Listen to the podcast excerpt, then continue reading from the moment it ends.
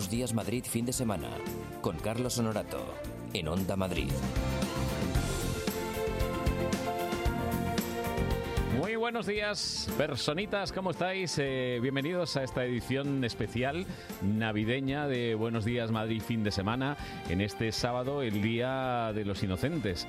Nosotros somos personas que acostumbramos a contar siempre la verdad. Y mm, bueno, pues eh, estamos en fechas muy propicias para tomar un pequeño descanso y eso es lo que hemos hecho. Pero mm, nos hemos tomado la molestia o el trabajo de seleccionar los mejores momentos de este programa para que los disfrutemos en esta mañana de sábado. Y en esta primera hora, pues vamos a repasar, por ejemplo, con nuestra máquina del tiempo, el año 1999. Madre mía, hace ni más ni menos que 20 años. 20 años atrás echaremos la mirada para acordarnos de acontecimientos, de músicas, de gente que se nos quedó en el camino, tristemente, desde ese año que fue el último del siglo XX. Bueno, tendremos también a Lara Morello que mm, nos va a recordar su visita a Navalcarnero. Es más, si no me equivoco, mm, coincidió con una estrella de Hollywood. Sí, sí, sí. Con el tal Clooney, sí, George Clooney. Bueno, y además, además, eh, con nuestra científica, vamos a abrir esta primera hora y ella vino llena de virus y analizando una canción que tiene que ver con la ciencia. No te rompas la cabeza porque enseguida tienes la solución.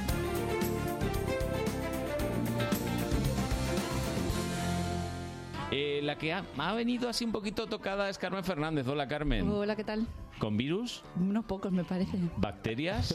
También esa seguro. Mitocondrias tiene, ¿no? Hombre, sí, De porque si no estaría ¿no? muerta. ¿Y no qué- tendría energía. ¿Y qué, y qué más has traído? Yo hoy he traído mogollón de preguntas. Vamos a ver, acuérdate cuando empezamos en el programa que le llamábamos a esto desayuno conciencia y nunca he visto que traigas nada de desayunar con lo que tú eres. Pues porque yo me lo traigo desayunado ya de Ah, casa. croissant ha traído. Vale, vale. Ella Hoy se traigo caramelos, por si acaso me da un ataque de. Mm, caramelos y es un que- vasito de agua. Mm, caramelos en la radio. uf. Ya, lo siento, pero es que como empieza a toser, verás tú. Bueno, pues eh, no esparzas Lo que muchos no traje, virus. sí, no, te iba a decir, no traje nada para desinfectar el estudio después. Eso es lo- Me dijiste una vez hace ya un tiempo que querías analizar una, la Sí, letra sí. de una canción. Porque te dije, te reíste de mí además, yo te dije que era una letra de una canción muy científica y tú me hiciste... yo creo que no confiabas en mí, pero Vamos lo verás, ver. ahora lo verás. Bueno, científica y filosófica. ¿Creéis que es serio que una mujer como es ella, que trabaja en el CSIC, que, en fin, que es una investigadora, que se dedica a la ciencia, me diga que mm, una canción de siniestro total que se llama ¿Quiénes somos, de dónde venimos y a dónde vamos? tiene alto contenido Es que no se lo cree nadie. ¿Cómo no? Y menos de un Pero grupo no así. habéis, no habéis escuchado nunca la canción. Bueno, yo también tengo Mira, que decir... te la pone Juan José Mira, mira, Ceballos. Eso, yo la- lo diré, pues, Versión en vivo. Buen rock and roll para empezar la mañana, amigos. Además son vigueses, como yo. Aquí viene la letra, ¿eh? Tomad nota. Cuando fue el gran estallido, ¿dónde estamos antes de nacer? ¿Dónde está el eslabón perdido? ¿Dónde vamos después de morir? Let's go. Bueno, bueno, a ver, a ver, a ver, a ver. A ver, a ver. Dime tú que ahí no hay filosofía y ciencia por un tubo. Hombre, no Bueno. les, Big Bang no les quedaba. Eh, no, No no pegaba. Pero gran estallido. He tomado nota de la letra, de lo que dice, Sí, sí. y comienza diciendo, ¿cuándo fue el gran estallido? No, pero eso está muy claro. El gran estallido es el Big Bang en inglés, ¿no? Big Bang. Ah, Claro. esto es el Big Bang. Pues- esta es la más fácil de responderte. Te digo, ¿Cuándo fue? 13.800 millones de años, millón de años arriba, millón de años abajo. ¿vale? 13.800 millones Los de años. científicos, el otro día os decía además que se había dado un- uno de los premios Nobel a John Peebles por su teoría precisamente de cómo se originó el universo. O sea que estaba relacionado con esta pregunta también, del tema del Big Bang. Eso a todos sonará. El universo estaba ahí condensadito, en un estado de alta densidad y de temperatura y de repente explotó, se expandió. Y eso lo han podido calcular los científicos y fue ya vengo con la tos, 13.800 millones de años. Oye, en serio, oye, esto cuando calculan los años, hay un hay un margen, hay un porque Hombre, con estos números, con estos números sí lo es que a hay, ver, pero- hay mucha diferencia porque nosotros en los millones de años mm, vivimos tan poco que Sí, no. 3.799 O sea, nosotros- millones de años que haya un millón menos. Nosotros en toda esa línea temporal estamos ahí en el último segundito. Por Los- eso ahora digo. no me acuerdo, creo que es en el último minuto y empezamos a aparecer los Homo, que de ellos hablaremos o sea, también. 13.800 millones de años el gran estallido. ¿Eh? se- ¿La hemos podido responder desde la ciencia o no hemos podido Sí. responderla desde la Siguiente ciencia? pregunta. Siguiente ¿Qué ha pregunta. apuntado? ¿Dónde, estamos antes, de, nacer? Aquí nos podemos poner filosóficos, religiosos No, no, o científicos, científicos. Entonces yo me voy a poner científica. Sí. Vale, pues antes de nacer, muy fácil. Antes de que nos generemos, que había óvulos de mamá, espermatozoides de papá, Sí. que se fusionan. Pues ya desde esa primera fusión ya sabemos si vamos a ser hombres o mujeres. ¿En la primera fusión? Si el espermatozoide de papá traía cromosoma I, hombres. Si no, mujeres. Y a partir de ahí, en nueve meses, pues no te quiero decir lo que sale, pues te sale un bebé todo bien formado con millones de células. Y todo el proceso no lo vamos a contar, pero sería súper interesante. Desde que con seis días, que eres poquitas células, ya te enfrentas a la posible muerte, que es implantarte en el útero de tu madre y, y- y tu madre, que para esto es muy selectiva, dice, a ver, que me tienen que venir bien las células. Si no se voy a estar alimentando yo si no aquí se nueve implanta, no- no meses. pasa nada. Claro, pero es un pro- momento clave, digamos, porque no vas a estar nueve meses dándole comida a una cosa que no sabes si va a salir bien o mal. Lo estamos diciendo así un poco gracioso, se ríe Tony, pero es que es así. Claro, es que es Entonces- dándole comida a una cosa, al bicho ese que no sé, podríamos llevarlo a la dimensión religiosa y decir desde qué momento somos ya seres humanos. Ahí no entraríamos ya que ahí. tenemos solo tres horas de programa y hay gente Claro, por que eso lleva lo digo. cientos de años discutiendo Por sobre eso esto. lo digo, que nosotros, que- a mí no me da para llegar al final de la No, canción, porque hay muchísimas preguntas aquí para responder desde la ciencia. Pero bueno, una, un ¿Qué somos momento antes clave de nacer? sería eso. Espermatozoide, óvulo, fusión, que se ahí. fusionan, Esto. empezamos como embrioncito que va creciendo, aumentando células, saliéndole las extremidades, las vamos moviendo ya con cuatro semanas. Ya estás ahí moviendo, se te hace la cara con cuatro semanas, se van juntando piezas. Según los genes que se activen o no, pues así eres más guapo, más feo o, o como salgas. Con Tony no se activó Con ningún Tony gen. no sabemos hubo ningún gen de esos, no. Pero que ya os digo que el proceso este, pues antes de nacer tenemos nueve meses por delante para desarrollar nuestro al igual somos después de nacer. Siguiente pregunta. ¿Dónde Siguiente está pregunta. el eslabón perdido? Pues aquí mm, podemos deciros una cosa muy clara, que el eslabón perdido desde el punto de vista de la ciencia no existe. ¿Qué nos hemos llevado porque llevamos toda la vida preguntándonos dónde Pero si estará. yo hasta insultado con esto. Tú Pues muy mal, eres el eslabón muy perdido. mal hecho científicamente. Hombre, porque algún no, a ver, colega que tengo que es feo. Lo vamos a decir, a ver, el, el eslabón perdido. perdido. sería ese fósil, digamos, ¿no? que está en los estados intermedios antes de llegar a lo que sería el Homo sapiens. Sí. Pero se concibe o funcionaría bien si la evolución fuera una cadena, digamos, Sí. un eslabón y otro detrás. O sea, si fuera una línea recta Ya. en la que las la misma especie ha ido evolucionando. Pero es que en realidad no es así. La evolución es un árbol con muchísimas ramas. Mm. Había un montón de especies coexistiendo, algunas cayeron por el camino y al final la que se quedó fue el Homo sapiens. Pero en realidad eso es un árbol con muchísimas ramas, con lo cual no hay un eslabón perdido, habría un montón. Eso sí, ¿de dónde vino? Lo sabemos. ¿Dónde estaría? Lo sabemos. En África. En África, Así ¿no? Venimos de África. De África. Todos. To- de hecho, todo África, porque había un consenso antes que decía que era de África Oriental, porque los fósiles más antiguos se habían encontrado allí, pero no, ya se sabe que no. Hay fósiles antiquísimos repartidos por todo África, o sea que Oye, pero hasta, África, hasta los esquimales vienen de África. todo el mundo viene de África. Pues, De hecho, el Homo sapiens, por ejemplo, los restos más antiguos de Homo sapiens que tienen 300.000 años, comparado con los años del universo que hemos dicho, 300.000 tenemos, estaban en Marruecos, por decir un ejemplo. Ah, fíjate. Pues de ahí, de África, es de donde venimos. Bueno, ya nos has quitado un poco la ilusión porque no está el eslabón perdido y ahora esta es la pregunta que desde el punto de vista científico yo creo que tiene fácil explicación. ¿Dónde vamos después de morir? Pues yo iba a traer un poema aquí, para que no digáis... Jolín, un poema, pero un Ah, poema científico Yo no lo- es. sí, sí, no, no, no es científico, pero es un poema de, de Quevedo, Quevedo, Ah, vale. que a todos nos gusta. El poema se llama Amor constante más allá de la muerte. Quedaba mejor para, para San Valentín, pero bueno, Venga, a ver. más allá de la muerte queda muy bien también para el día 2 de ¿Y noviembre. qué dijo Quevedo? Pues os voy a decir el final, Bien. la última estrofa. Su cuerpo dejará, no su cuidado, serán ceniza, mas tendrá sentido polvo serán, más polvo enamorado. Esto no quedaba bien para San- un San Valentín de muerte. Que Mm, Polvo. polvo. Polvo. O sea que somos polvo al final. Polvo de estrellas, ¿no? Que se Polvo. suele decir. Polvo de estrellas es de donde venimos, porque realmente después del Big Bang, ahí se generó todos los átomos de todos los elementos que nos configuran. Entonces venimos del polvo de estrellas y nos quedamos en polvo al final también para cerrar el círculo. Cuando nos morimos, esos microorganismos que a ti tanto te gustan, Sí. todas esas bacterias que nos acompañaban, se quedan vivas, ellas no se Y se mueren ponen- con nosotros. y- y empiezan a comernos, ellas ¿no? tienen que seguir comiendo, ellas Claro. siguen comiendo liberando gases. Nosotros, cuando estamos vivos, los gases que liberan las bacterias los expulsamos con la respiración. Cuando no estamos, se quedan dentro y nos hinchamos, que es lo primero que te dicen siempre en el CSI. Si lo veis, lo veréis también. Sí, se nos hincha el cadáver. ¿vale? Y después viene una cosa maravillosa que tiene un nombre estupendo que se llama la fauna cadavérica. Ajá. Todos los bichejos que vienen y nos invaden y siguen descomponiéndonos, ¿no? Pues desde las primeras moscas que llegan atraídas por el olor, dejan allí sus larvas, las larvas crecen, se van comiendo nuestro cuerpo, llegan después los insectos que se comen a esas larvas. Bueno, tenemos allí una juerga encima del Pero hay una parte no nuestra que siempre cuento. queda, ¿no? Los huesos, por Bueno, ejemplo. los huesos se quedan más, sí, eso es lo que más sobrevive hasta el final. Limpitos y mondos y lirondos, que se suele decir.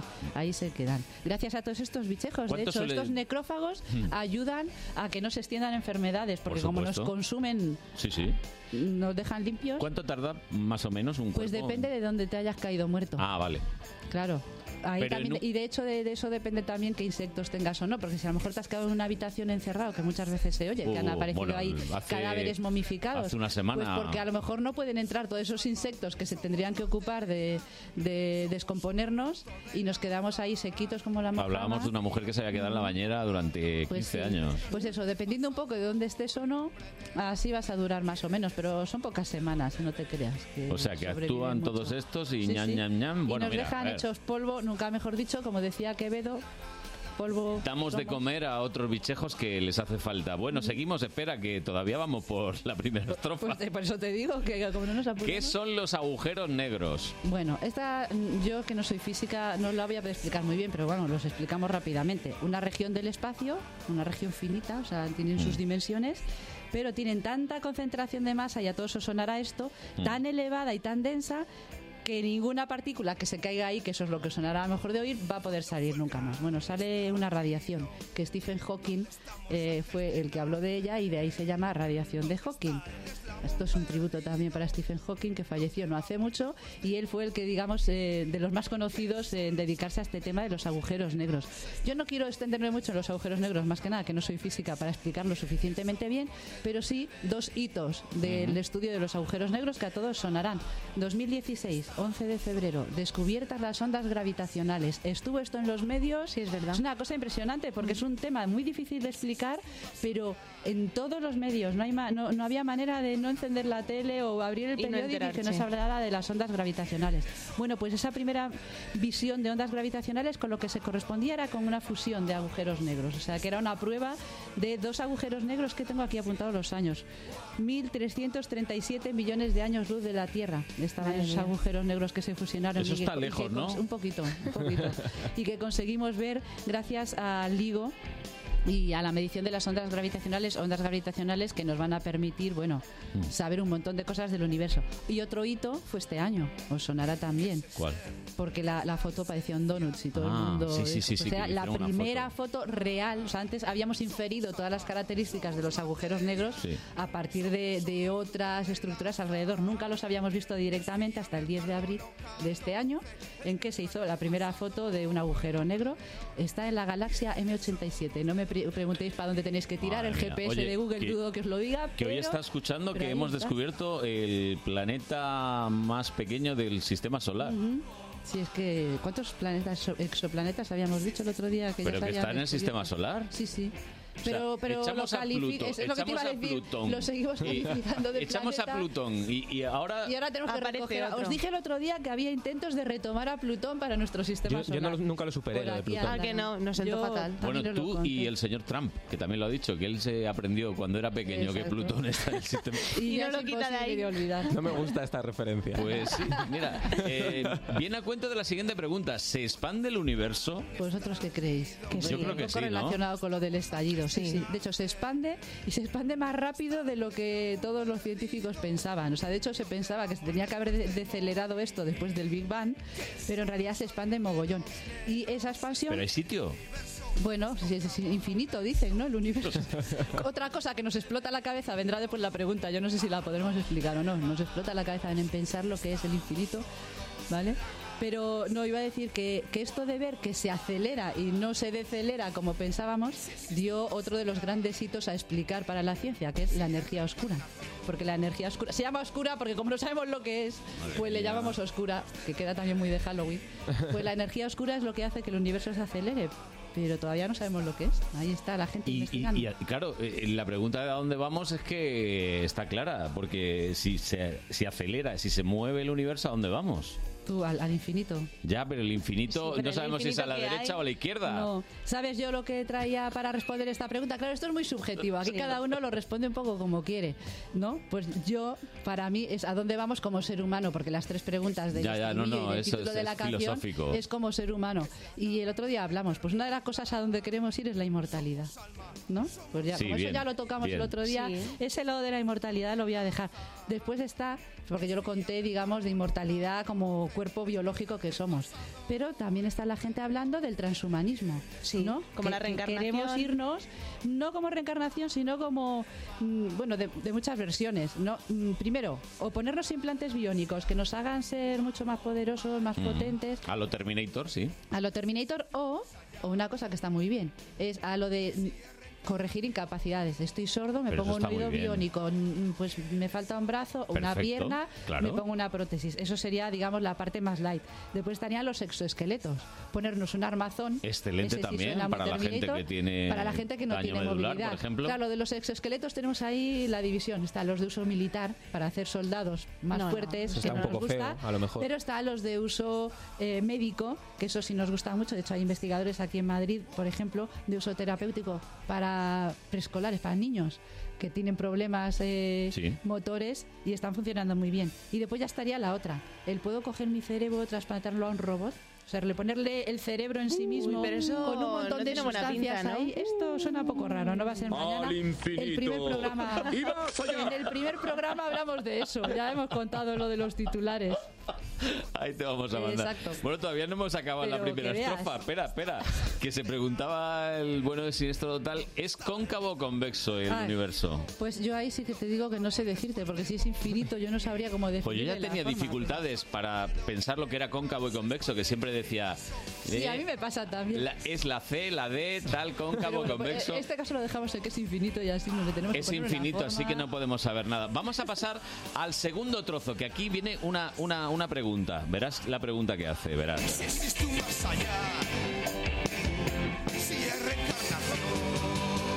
Pues eso, que si existe un más allá y si hay reencarnación. Esta ya desde la ciencia me dirás tú, esto no me lo puedes explicar tú desde la ciencia, porque esto tú lo explicarías pues desde la religión Pero más allá- o desde la filosofía. Más allá es un sitio físico. Pero yo te lo voy a explicar. Yo te voy a, yo te voy a dar mi Vale. interpretación y te voy a decir estudios científicos. Más allá. Más allá es un sitio físico. Hombre, eh, desde la religión no se entendería como un sitio No, físico. hombre, no. O desde la filosofía. Entenderíamos pues que nos morimos nosotros y nuestra alma o nuestra conciencia ahí se queda. Claro. Estaría por explicar. Sí. Eso, hay otra pregunta por ahí que la podemos relacionar con eso. Pero, ¿tú crees que hay científicos estudiando si esto Me existe? imagino que sí, claro. ¿no?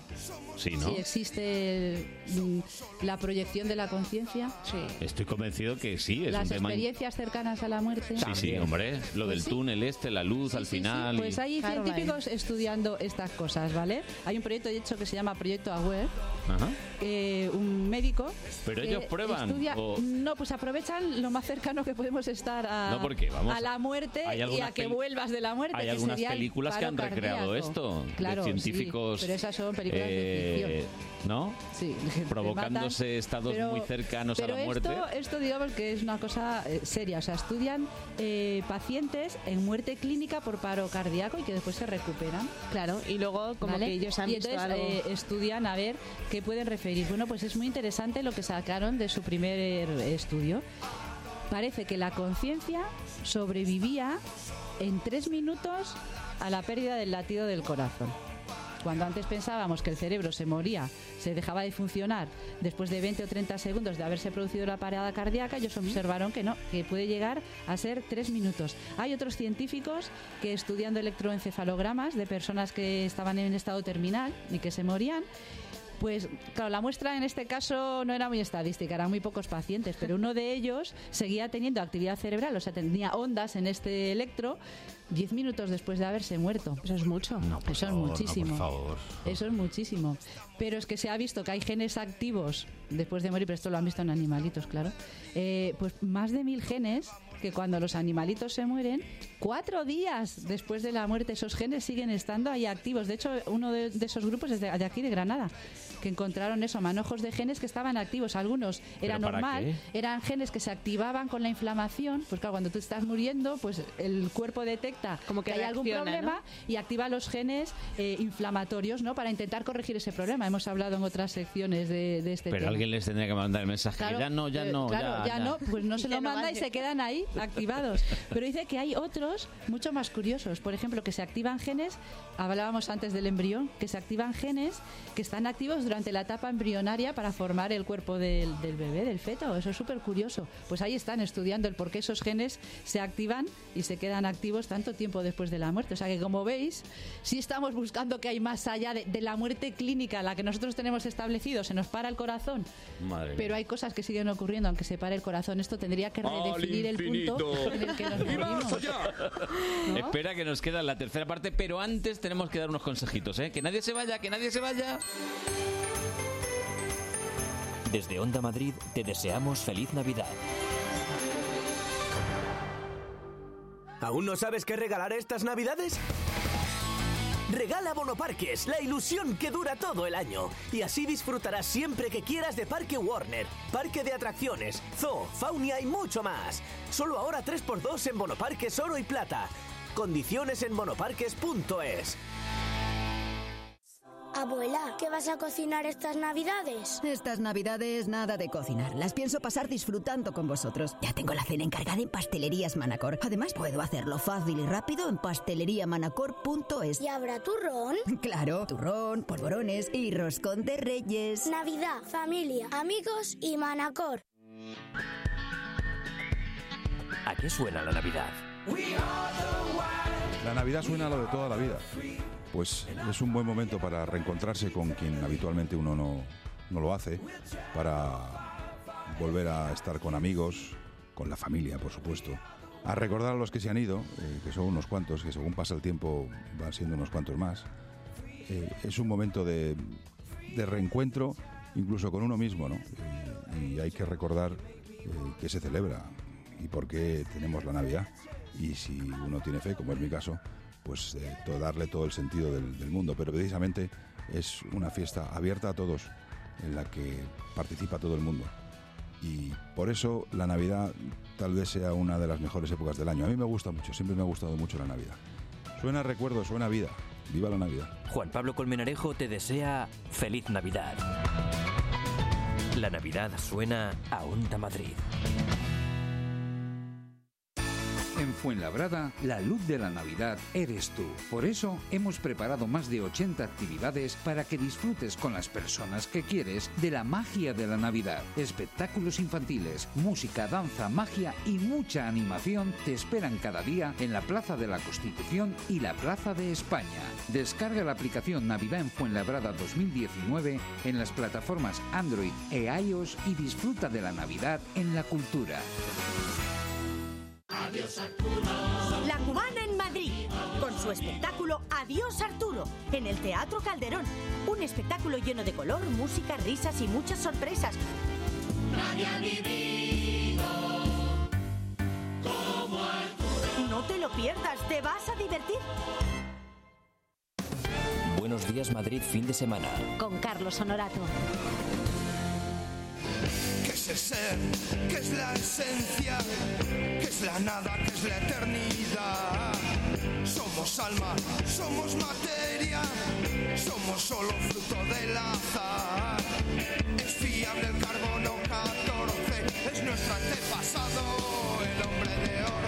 Madre mía, más preguntas, más preguntas. Aquí estamos eh, con Carmen Fernández, eh, Desayuno Conciencia, analizando esta canción de Siniestro Total. ¿Quiénes somos? ¿De dónde venimos? ¿A dónde vamos? Desde el punto de vista científico. ¿Ya estás de acuerdo conmigo en que sí se puede analizar desde Sí, el sí, punto de sí, vista sí, sí. científico? Ya, sea, ya me has convencido. Este fragmento es el más difícil, A tengo ver. que decirlo. Por eso nos lo vamos a pasar más rápido. ¿Qué es el ser? Menos tiempo. ¿Qué es el ser? ¿Qué es el ser y qué es la esencia? Eso es la pregunta clave de la filosofía. O sea, en realidad la filosofía diría que el ser es la esencia de las cosas. Mm, Yo, desde mi punto de vista, creo que la ciencia es la herramienta que nos va a ayudar en algún momento, apoyada en la filosofía, a explicar cuál es la esencia de las cosas. Pero si, como te decía antes, nos vamos a lo que es la esencia del ser humano, me voy al estribillo, el quiénes somos. ¿Quiénes somos? El quiénes somos y qué es el ser y qué es la esencia, más o menos, para mí sería lo mismo. Y para mí lo que somos son somos animales, eso lo sabemos todos, ¿no? Sí. Somos animales que Racionales. tenemos una, esa, una particularidad. más que otros. A veces. Sí, no, parece. A veces, a veces más, a veces menos, dicen por ahí, ¿no?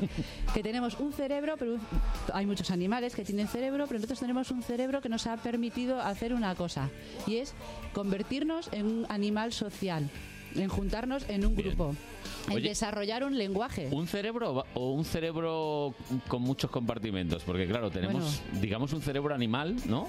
Y luego otro... Ah, vale, vale, ya ¿No? entiendo a lo que te refieres. Al, primi- al cerebro primitivo, el reptiliano, Sí. sí, y después bien, tenemos Carmen. ya nuestro cerebro, es que lo interpreto ya de toda la vida, de toda la vida, Carlos. No me Es que pillas, tenemos no tres me tipos pillas de cerebro, ¿no? Claro, pero sí es verdad, o sea, tenemos un cerebro muy complejo. El reptiliano es el que controla las cosas que hacemos sin darnos cuenta y tiene más ejemplo, control del que pensamos, ya lo aviso. Otro Hacer día café por la mañana cuando estás dormido. otro día hablaremos de ese tema. ya. Sí, sí, otro ¿Eh? día podemos hablar de ese tema, pero No, eso yo como sí, digo, del, de lo- automático del cerebro quiero hablar un día. sí, sí, sí. Porque un día me asusté yendo por la M40 y... ¿Qué pusiste el piloto? No, No, te acuerdas. que no me- Llegaste a casa y no te Sí, acuerdas cómo. que fui en automático. A mí eso me ha pasado más de una vez Por eso, pero eso, bueno, eso pero cuando ¿eh? automatizas las tareas, que es lo que haces tú Sí, al conducir, sí. puede- a mí me da un poco de miedo. A mí la también verdad, me da porque si mucho vas miedo. pensando en la inopia, a saber si te estás fijando lo que pasa a tu alrededor. en Por la eso carretera. digo que eso es otro día. Yo, ¿eh? por ejemplo, no me siento capacitada de conducir precisamente por ese tema, porque voy siempre con la cabeza en otra cosa. Pero eso, como digo, yo creo que la esencia del ser humano es este cerebro que tenemos, que nos ha dado la capacidad de tener un pensamiento simbólico, de ser Mm. creativos, de hacer arte, de tener Sí. un lenguaje para comunicarnos. Esa es la esencia. Y de hecho, de hecho está ahí la dicotomía de si el cerebro ha evolucionado porque el, el homínido se hizo homínido social y eso Ah. permitió que se ¿Y nos ensanchara el cerebro o al revés. ¿Qué fue primero, el huevo o la gallina? ¿Qué, qué es lo que nos Ay, ayudó? y- Claro. Esa también para otro día, ¿eh? Que fue primero el huevo o la gallina, ¿eh? Esa sí que tampoco la respondemos en media Ojo, hora, te lo digo. no, no, por esto te digo que, que son deberes para, para, Claro, para casa. yo te lo dije, esta sección era un poco como Sherezade en las mil y una noches. De Sí, aquí sí, sale un es- montón de cosas. ¿Qué es la nada? Está súper difícil. ¿Qué es la nada? ¿Existe la nada? Pues yo diría que no, porque aun en el universo que hubiera un vacío ahí total, oscuro, no hay partículas, eso es todavía algo. Porque, es por que muy ejemplo, difícil de explicar. Yo En no- el sonido, el, en silen- el sí. Silencio. Es algo Claro. Pero es algo. Pero Claro. existe el La- silencio. nosotros ya hablamos de nada, de Sí. que no hay objetos, pero en realidad esa nada es algo. ¿Y los Es agujeros que no negros? tiene objetos. Los agujeros negros son algo, eso tiene También. masa, no pasa nada. Ahí hay más, hay un objeto. O sea, la nada Ahí sería de- ausencia o inexistencia de objetos.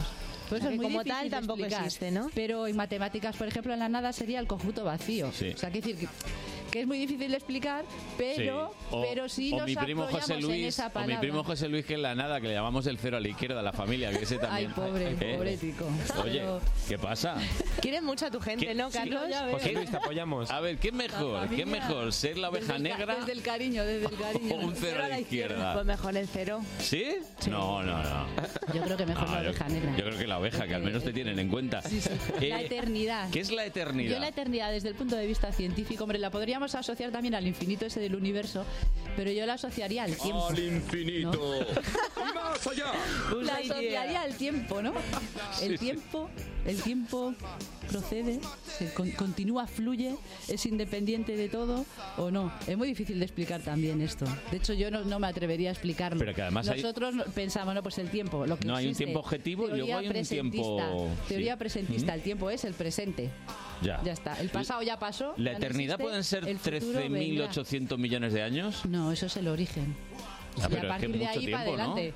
Me encanta, Pero Carmen, tiene respuesta hombre, para te parece una eternidad para ti, como Jolina. ser humano que podrá vivir, ¿cuánto Hombre, dijimos? Un máximo yo de 120, 120, 125, pues con suerte, Es si llegas, si no te mato yo con mi virus. No, ten cuidado. Pero, pero eso, claro, después tenemos la teoría de la relatividad y la gente que hace propuestas de lo que sería el tiempo de acuerdo a la teoría de la relatividad. Estamos ya en el minuto ¿No? final y nos quedan un montón de preguntas. Somos almas, Som- somos materia.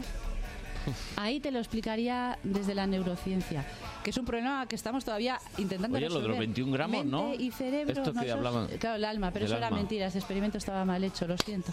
No Por pesamos favor, 21 no. gramos. Para una cosa que me, me gustó.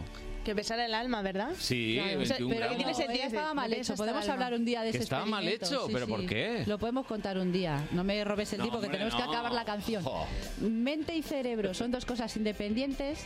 La mente por un lado, la conciencia por un lado, el cerebro por el otro. Es la mente, por tanto la conciencia, una propiedad emergente del cerebro. Eso todavía estamos discutiendo. Bueno, yo no, que no trabajo en neurociencia, pero como lo- la ciencia os dije es de todos, pues lo podemos decir así. Estamos todavía estudiando si realmente la mente o la conciencia son independientes del cerebro. Eso la neurociencia lo está estudiando Vale. a día de hoy, para que veáis que, aunque parece una pregunta muy, muy filosófica o muy religiosa por el tema de llamarle alma a eso, Y materia sí somos, ¿no? hombre, materia sí somos. Vale, eso vale, está bien, claro. es Ya hemos explicado antes a dónde se va la materia.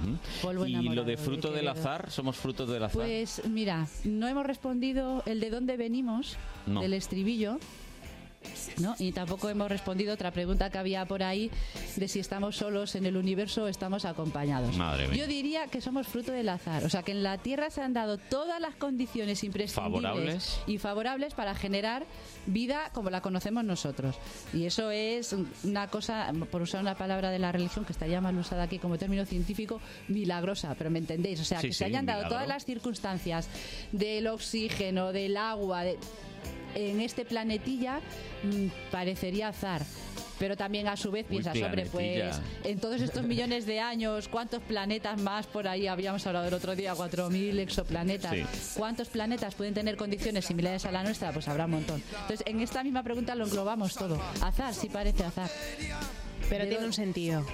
¿De dónde venimos? Pues venimos de eso. ¿A dónde vamos a buscar la vida? En el universo. Lo del carbono 14 es, Pero es lo del carbono no? 14 es fiable, pero solo para datar compuestos orgánicos. Ah, volvemos a la vida, la vida como la conocemos en la Tierra, en base al Solo carbono. compuestos orgánicos. Claro, porque lo que tú estás midiendo es el carbono. El carbono forma parte solo de los compuestos inorgánicos. Los compuestos inorgánicos no tienen carbono. El carbono 14 es un material radioactivo.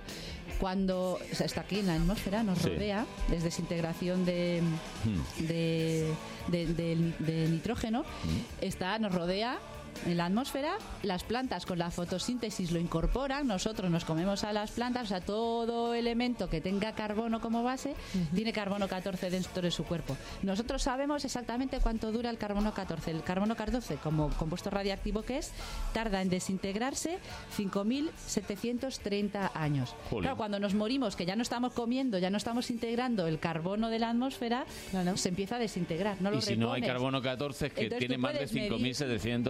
Puedes medir cuánto carbono hay y sabiendo cuántos años tarda en desintegrarse lo puedes datar. Qué Por eso digo, solo puedes datar compuestos que tengan que sean Sí, sí. orgánicos y de menos de 50.000 años por el tema de, bueno, cuán- de cuándo la última ya y te 14. dejo irte con tus hombre virus y de- no, bacterias. los virus te los voy a dejar. Somos, eh, nuestro antepasado es el hombre de Orce. Pues aquí tenemos una controversia No, científica y no, muy española. no. Si es un sí o Porque no. se sabe todavía si No. ese fósil era un fósil humano o no.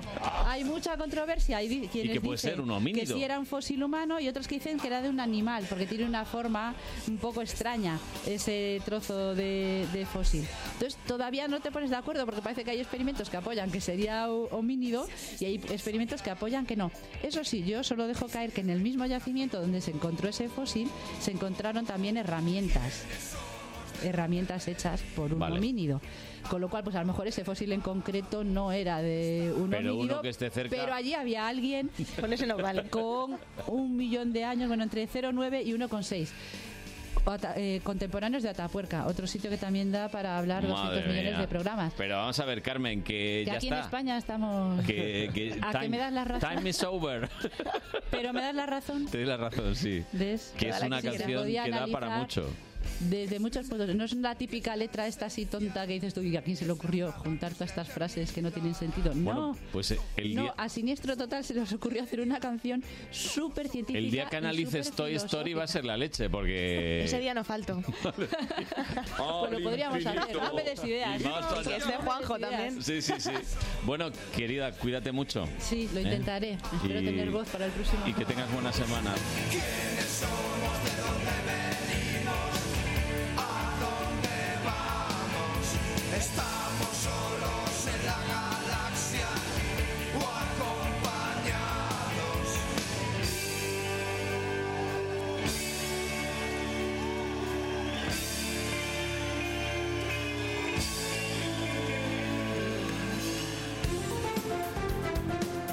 9 a 12 de la mañana, Buenos Días Madrid fin de semana. Con Carlos Honorato. Ahí está.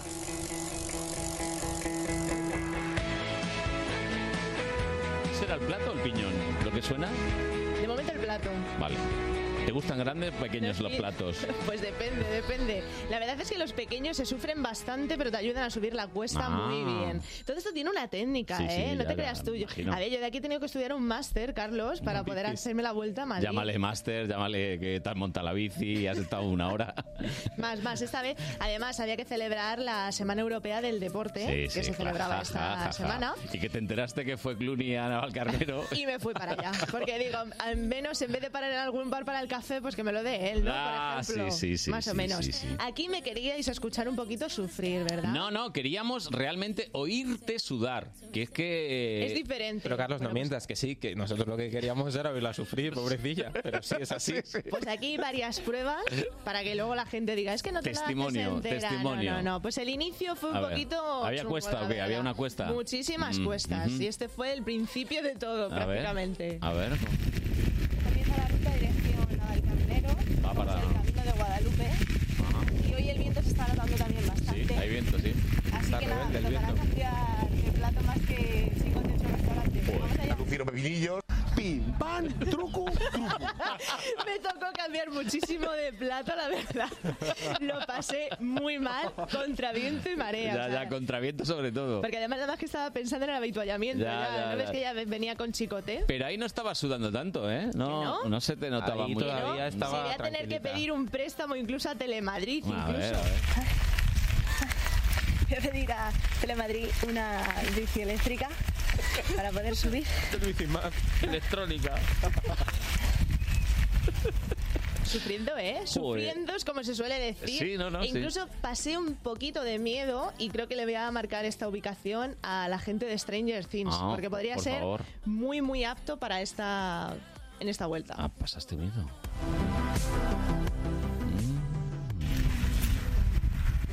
Entrando por Villaviciosa hay un parque que la verdad es que está bastante bien si quiere grabar una escena de Stranger Things. Y es un parque que... Pues ahí no recomiendo ir al atardecer. Que había drogadictos. No. Peor. Peor aún. Peor, casas abandonadas. Sí. No, en serio, es Con un bosque drogadictos. bastante Que da extenso. miedito, ¿no? Da miedito. Sí, sí, sí. Hay que tener muchísimo, muchísimo cuidado. Y de hecho, pues seguía habiendo cuestas. Yo creo que es una de las rutas que peor me he encontrado y a la vista está que no paré, no paré de subir. Joder, otra vez, mira. Esta cuesta. Otra cuesta. Por buenos días. Madrid. Madrid. ¿Va por vosotros? Fin de semana. Hago lo que sea. Qué largo es el programa, ¿eh? Vaya repechito. repechito, repecho, lo que sea. Espera, Raquel, hay que ponerlo otra vez porque para la, para la dirección hay que ponerle un nombre más corto a este programa. Que se muera el de Como los niños para pedir ir al baño. Porque va- Buenos días. Va a dar- Madrid. El fin de semana. Por buenos días. Madrid. Fin de semana. Hago lo que sea. Esto es lo que le gusta a Carlos, verme sufrir, ¿verdad? no, no, Me había no. visto por Madrid Río como muy relajada, diciendo, bueno, esta Oye, es que toma lo de. Madrid Río se te notó no muy relajada, relajadísima. Te paraste en un kiosco ahí a, a charlar. Sí, eso fue- eso fue un paseo. Fue un Bueno. pasequito. Este se nota que ahí te lo has currado un poco. Aquí he sufrido, pasé por granjas, incluso eh, había cuestas con bastante técnica y, claro, yo me creo que me sé todos los caminos. Y no. ¿Te porque perdiste? Incluso me perdí. Oh, madre mía. Siri, me he perdido. Siri, que me he perdido, por favor, guíame nada al carnero. No vales para nada. Eso no suena bien. O sea, encima con el vacile de Siri. No te entiendo. No, no, no, ni Siri. Y todo esto que es que era, estuve como 5 kilómetros paralela al perdido. carril bici y no conseguía salir. Y Siri, venga y venga y dice, no te entiendo. O sea, ¿Cómo que no te llama- entiendo? Yo voy a llamar a Steve Jobs. Pero, pero había un carril bici. Había un carril bici yo ¿A- 5 algún lado kilómetros paralela, paralela al, al- al carril bici. Pasé por un polígono, bueno, o sea, la verdad es que una odisea. ¿Y qué hice? Pues terminé preguntando a, ¿A a quién? una gente de a pie de por Ah. allí de Ah, pero, Navalcarnero. pero había gente. Claro, sí, sí, a ver, todo está conectado. Bueno, menos mal. Hola, perdona. ¿Para ir para el centro de la plaza de Navalcarnero? Para Plaza Segovia. Sí. Plaza Segovia. Pues para que no te pierdas, súbete por esa calle para arriba. ¿Ves? ¿Sí? Y a la derecha. Y, al, fin- y ya llegas a la No tiene pérdida. Hombre, y Siri tan complicado. Esto, esto, para todos los eh, que soy millennials, esto es lo que se hacía antes de toda la vida. Llegabas ahí y decías, ¿dónde se va tal? Mano derecha, la, la, la, y te lo decía alguien. Te digo que el señor, exactamente. el señor te ha visto sufriendo y aún así dice, pues ahí subes a cuesta para acabar bien. Además cuesta bastante heavy porque Navalcarnero otra cosa no, pero cuestas para llegar y para estar allí. Ya te digo. O sea que bueno, preguntando se llega a Roma, como Y se llegaste, ¿no? decir. Llegué a la, a la puerta de, de una de una tienda de bicicletas. Allí vi a gente preguntando, porque bueno, aquí arreglan bastante. Mira, aquí pues tenían En cambio, ahí clientes. al llevarla más gorda, te da protección en las curvas y bajando. Consejos. Claro, estaba un señor que estaba recogiendo la bici. Porque, claro, a no te lo pierdas. Yo tuve tantos problemas con la bici, con las cuestas y con todo, ¿Qué, qué? que tuve que parar aquí para que me corrigiera el sillín y así de majo fue este hombre. Eh, Hola, buenas. Mira, es que a ver si tienes alguna llave o algo para quitar el, Una llave Allen, ¿no? Que vale para todo. y ponerlo recto. Sí. Es que no, de verdad que no puedo porque llevo...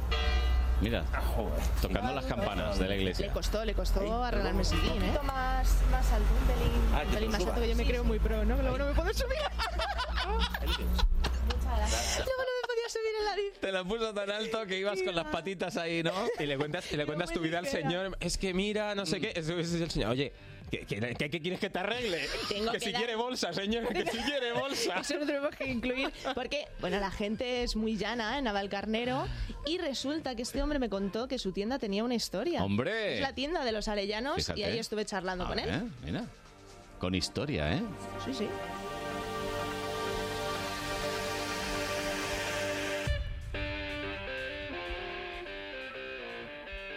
Un detalle muy pro, ¿eh? Poner Dire Esta Straits. tienda ya lleva un siglo. Ya son tres generaciones, yo soy la tercera, la que actualmente regenta el, el local.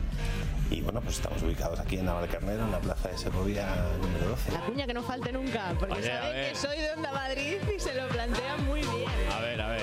Incluso me dio algún tipo de consejo. Un saludo además, hombre. Que, que seguro que hoy ha estado ahí escuchando.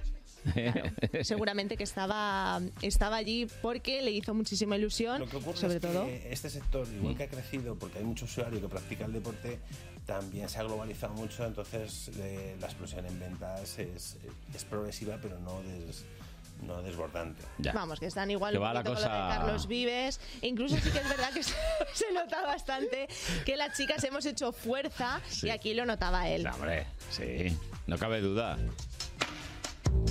Y entramos ya en, en una zona un poco, no turbia, pero elocuente. Y me tuvo que entrevistar la, la chica de Onda Madrid porque vi a George Clooney en ese mismo momento. ¿Pero qué dice? Que sí. ¿Cómo le has visto a George Clooney? La verdad es que casi ni le he visto, lo único que me ha llamado la atención. Que saliste. porque Estando aquí con la bici, la verdad es que es un poco random, ¿no? La situación. Pero bueno, O sea, esto es metarradio. O sea, tú imagínate. tú imagínate. Esto fue una compi de Onda Madrid. Que sí, que sí, que estaban allí haciendo el directo de Telemadrid y me pillaron saliendo y dice que está George Clooney ahí con el burrito. ¿Qué te parece como habitante de Navalcarnero? ¿Y tú? Y yo digo, pues ah, pues con estamos muy bici". ilusionados porque esté aquí en nuestro pueblo. Es que esto no suele pasar. Aquí no De viene hecho- nadie. De hecho, hay gente que, que no lo tenía muy, muy claro. Desde Onda Madrid te deseamos feliz Navidad. Tienes una app para encontrar todos los vuelos, otra para buscar todos los alojamientos en tu destino y la app de BBVA para operar con todos tus otros bancos. Simplifica. Opera con tus otros bancos sin salir de la app líder mundial en banca móvil durante tres años seguidos. BBVA. Creando oportunidades. Onda Madrid les presenta la radioserie Los García Madroño. ¡Es Don Pablo! Hablando del rey de Roma. ¡Lo cojo! Pero estás loca, mamá. Podemos morir todos. Morirse ahora, qué pereza. Aunque bueno, así me pierdo la boda de mi hermanito. A ver si al final no te invito. Mira que te he dicho que saliéramos con más tiempo, que siempre surge algún imprevisto. Ahora este pesado ni de vacaciones, me lo quito de encima. Una familia de clase media interpretada por el equipo de Madrid Directo y artistas invitados. ¿Esa qué es? Pero si es que se está volando mi ropa. Madre mía, las bragas de la abuela son del tamaño de una sábana. Os estaba esperando. Todos los viernes a partir de las 6 de la tarde en Madrid Directo. ¿Pero quién fue el último en usar el lavabo? Yo sé bien lo que me hago. Alex, Roberto. Alex, Alex. Pues o confesáis o pagáis entre los dos este desastre. Me pago yo lo que sea. Pero escucha. Yo no tengo dientes. Volvemos al mismo punto. Los García Madroño en Onda Madrid. Próxima estación, Callao. Correspondencia con la tienda de turrones, el reencuentro navideño con Ana y la cena de empresa. También puedes seguir en esta línea para llegar al Belén y las campanadas. Esta Navidad, el secreto para llegar a todas partes es el metro. Metro de Madrid, Comunidad de Madrid. Hay muchas maneras de pasar la mañana. Pero solo una de hacerlo en la mejor compañía. Estamos haciendo Buenos Días Madrid desde la Puerta del Sol. Una de ellas en la calle, contigo. Y con Eli del Valle. Es una chulada estar aquí, estar aquí en y de hacer un programa desde un escaparate. No nos ha caído el paracaidista encima. Bueno, pues bueno, bueno, grandes profesionales. Y es que hoy los de las 10 de Buenos Días Madrid hemos salido de nuestros cuarteles de invierno. Buenos días, Madrid. Sabiendo de lo que hablo, porque hoy estamos en la calle. Hemos sacado nuestro estudio de las instalaciones de Onda Madrid y nos hemos venido a la calle del Carmen. De 10 de la mañana a 1 de la tarde, Buenos días Madrid desde la Feria del Libro. con Eli del Valle. En Onda Madrid. A ver, público asistente, ¿queréis que el mago haga magia? Sí, pero I don't really speak Spanish. Ah, que no hablas Uy. español. Bueno, pues de en todos los idiomas, ¿eh? Cruz Roja necesita tu compromiso, tu solidaridad y tus ganas de ayudar a quien más lo necesita.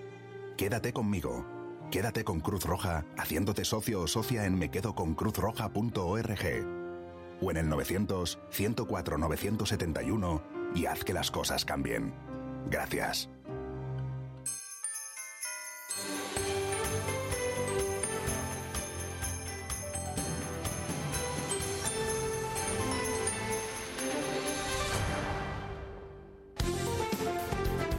Buenos días, Madrid, fin de semana. 101.3 y 106 FM.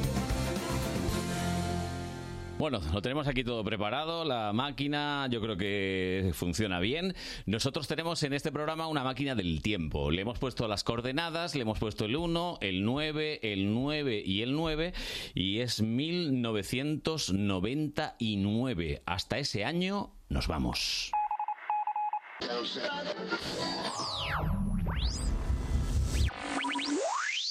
Vamos a repasar algunos acontecimientos del año 1999. Empezamos el año el 1 de enero y ahí comienzan a fabricar esa nueva moneda conocida como euro.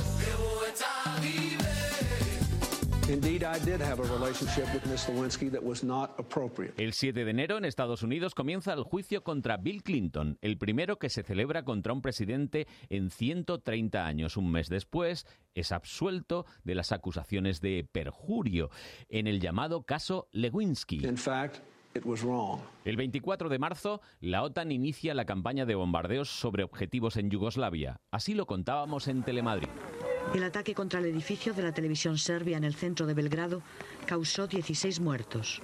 No fue un error. El portavoz de la OTAN declaró que la televisión serbia era un instrumento de la propaganda de Milosevic y, por tanto, un objetivo legítimo. El 20 de abril de 1999 asistimos aterrorizados a la masacre de la escuela secundaria de Columbine en Estados Unidos. Dos estudiantes asesinaron a 12 compañeros y un profesor y luego se suicidaron. Abandonamos un poco las desgracias para llegar en el mes de mayo al Festival de Eurovisión.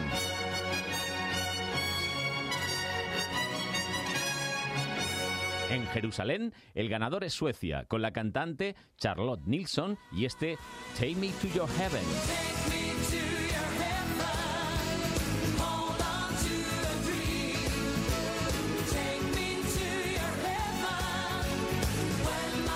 Nuestra representante fue Lidia, con este No quiero escuchar, que solo obtuvo un voto y quedó en última posición. No quiero escuchar tu voz susurrar que me has querido. Sé cuál es la verdad. Nos paramos ahora en septiembre del 99, que tuvo un día mágico, el 9 del 9 del 99. Y la verdad es que mm, en las noticias podíamos escuchar que ese efecto podría haber provocado fallos en algunas aplicaciones informáticas. No pasó nada. Como el temible efecto 2000, que se iba a producir el 31 de diciembre de 1999. Hasta los Simpsons se hicieron eco del pánico. Eh, Homer, ¿no fuiste una vez el jefe de informática de la central? Pues claro que lo fui. Sería difícil preparar tantos ordenadores para el 2000. ¿Difícil? ¿Los preparaste, verdad, papá? Porque una sola unidad defectuosa puede provocar el desastre en todos los ordenadores del mundo. Esas son tonterías, cariño. Si eso fuese verdad, estaría aterrado. Al final no pasó nada, tal como nos contaban en los noticiarios.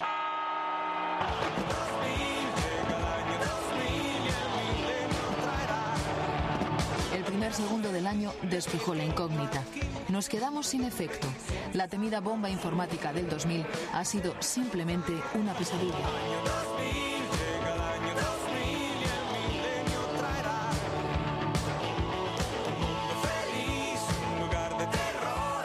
Año 2000, el milenio traerá un lugar de terror. No estaba muy optimista el amigo Miguel Ríos.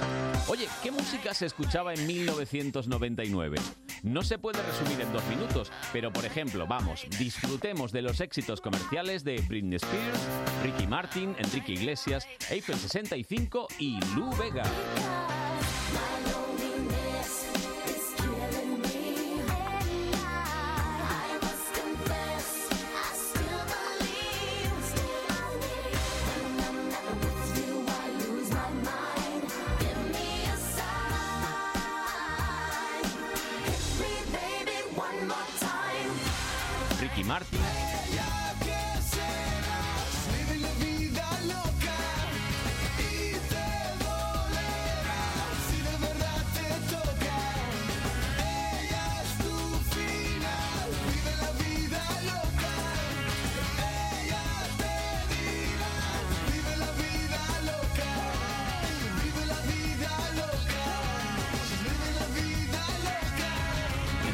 Iglesias,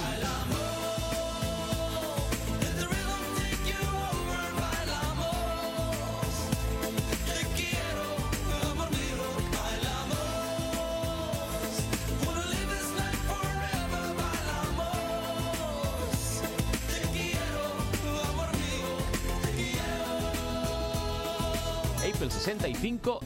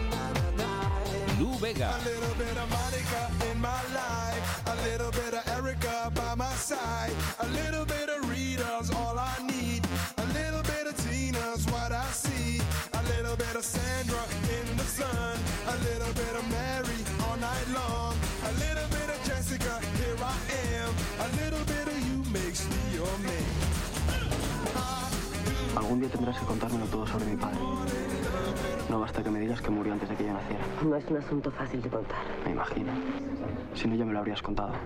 Un auténtico mambo fue la peli Todo sobre mi madre de Pedro Almodóvar, que obtuvo el premio a la mejor película del año en los premios europeos. Ese año 1999, en la tele veíamos la serie Compañeros, un fenómeno de masas que contaba la vida de unos estudiantes y profesores del Colegio Azcona, con una pareja de protagonistas, Valle y Kimi. Te has portado de puta madre conmigo, Valle. Todo el tiempo conmigo en el hospital. Es una cosa que no voy a olvidar. Sé que es la primera vez que te digo esto. Pero eres lo mejor que tengo. Y te quiero un montón. También en nuestra tele, Telemadrid, Jesús Vázquez presentaba un programa muy divertido, Gente con chispa, con pruebas como meter la mano en una urna con los ojos vendados. Las víctimas eran famosos muy conocidos. ¿Tú confías en mí? Digo una cosa, ¿por qué no has puesto más chiquitita la una esta, no este es el Chiquito de la calzada. Qué recuerdos. Humorista malagueño que se nos fue en 2017.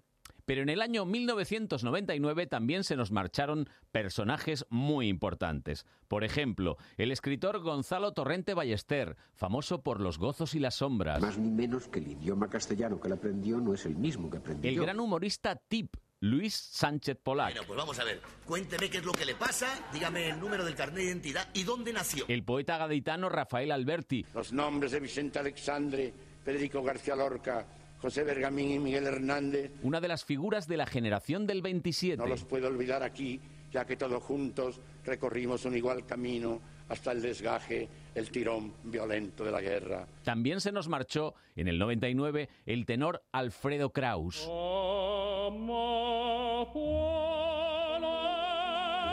Lindísima amapola, transito alegre, corazón mío.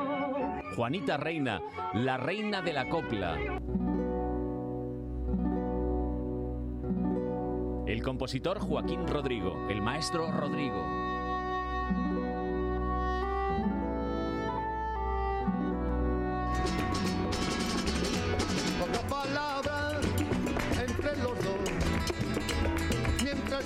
Para completar el obituario de 1999, el 12 de noviembre falleció el Pescailla, uno de los inventores de la rumba catalana y marido de Lola Flores.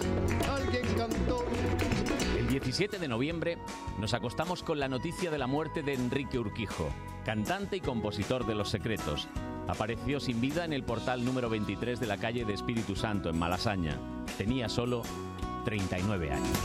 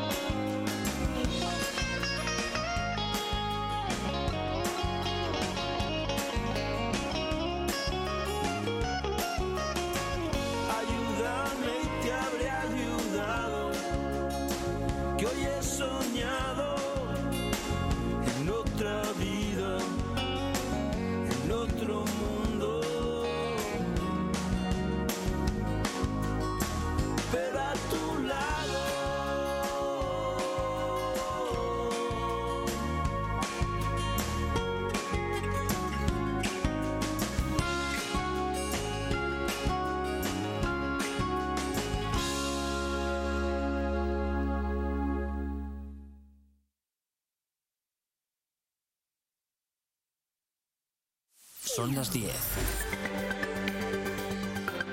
Onda Madrid Noticias.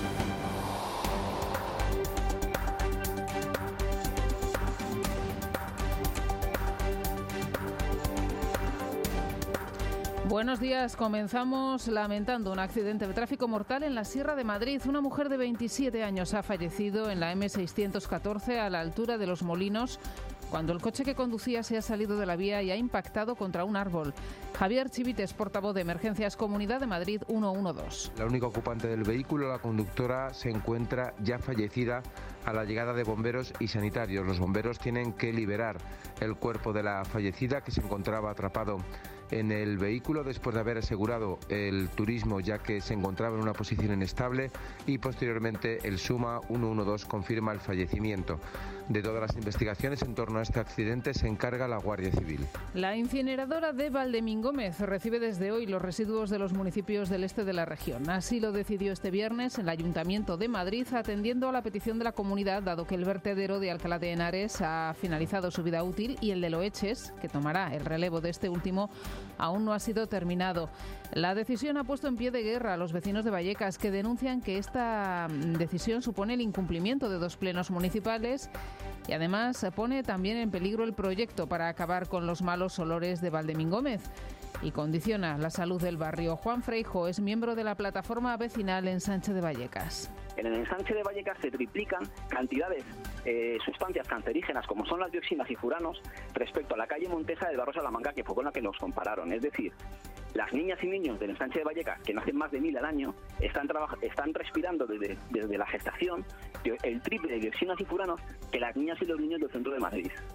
El Grupo Municipal de Más Madrid solicitará medidas cautelares al juzgado para suspender la llegada de los residuos, que tendrán el plazo de un año, prorrogable como máximo seis meses, según las condiciones impuestas por el Ayuntamiento de Madrid, que exige además que solo sean residuos domésticos con coste cero para el consistorio de la capital. Más cosas, la Comunidad de Madrid tiene previsto extender el bilingüismo a lo largo de esta legislatura a toda educación infantil de 0 a 6 años. Además, en función de la efectividad de los resultados, el Ejecutivo Regional estudiará la posibilidad de rebajar la carga lectiva en inglés en la educación secundaria obligatoria. Actualmente en educación infantil el programa bilingüe solamente se imparte en 90 centros escolares para alumnos de 3 a 6 años. La Comunidad de Madrid será la primera región en aplicar esta nueva fórmula de aprendizaje de idiomas que se pondrá en marcha a lo largo de la legislatura. El objetivo es que todos los estudiantes de la región, con independencia del nivel económico de sus familias, dispongan de los medios para alcanzar un nivel alto de inglés antes de acabar la educación obligatoria. Iñaki Urdangarín ingresará de nuevo este sábado en el centro penitenciario de Brieva tras disfrutar de su primer permiso penitenciario de cuatro días que inició el día de Nochebuena. El cuñado del rey ingresó en el centro abulense el 18 de junio de 2018 tras ser condenado a cinco años y diez meses de prisión por malversación, prevaricación, fraude a la administración, dos delitos fiscales y tráfico de influencias en el conocido como caso NOS. Y un apunte del exterior en Somalia, al menos 61 personas han muerto en la explosión de un coche bomba en un puesto de control de carretera en Mogadiscio. Entre los fallecidos hay al menos dos ingenieros de nacionalidad turca quienes en el momento de la explosión realizaban obras en esa carretera y varios estudiantes universitarios que se encontraban dentro de un minibús atravesado, atravesado en el cruce. Onda Madrid, el tráfico. Conectamos con la DGT para ver cómo está la situación hasta ahora en las carreteras de nuestra comunidad. Mónica Saez, buenos días. Buenos días. Hasta ahora, afortunadamente, no encontramos retenciones de importancia en la red principal y secundaria madrileña. No van a encontrar complicaciones tampoco en el acceso a los núcleos urbanos. Aún así, ya saben, como siempre, mucha precaución al volante. Y vamos también con la previsión del tiempo para este sábado. Tania Garralda, buenos días. Buenos días. Último fin de semana del año que se presenta muy tranquilo y soleado, con posibilidad de brumas matinales en el sureste de la región y heladas débiles, pero conforme se vayan marchando estas nubes, irán subiendo las temperaturas. Si algo destaca hoy son las temperaturas muy poco habituales para encontrarnos en invierno, y es que hoy esperamos un ascenso de valores en la sierra. La inversión térmica nos va a dejar unas temperaturas mayores en zonas altas que en el centro o sur de la comunidad. Así que alcanzaremos los 18 en Buitrago del Lozo y cerca de los 20 en Collado Villalba. Serán algo más bajas en Madrid Capital y Aranjuez con 14 grados y uno más 15 en Alcalá de Henares. Más noticias a las 11 siguen con Carlos Honorato y Buenos Días Madrid fin de semana. Y recuerda que el lunes, a partir de las 6 de la mañana, Juan Pablo Colmenarejo te espera en Buenos Días Madrid.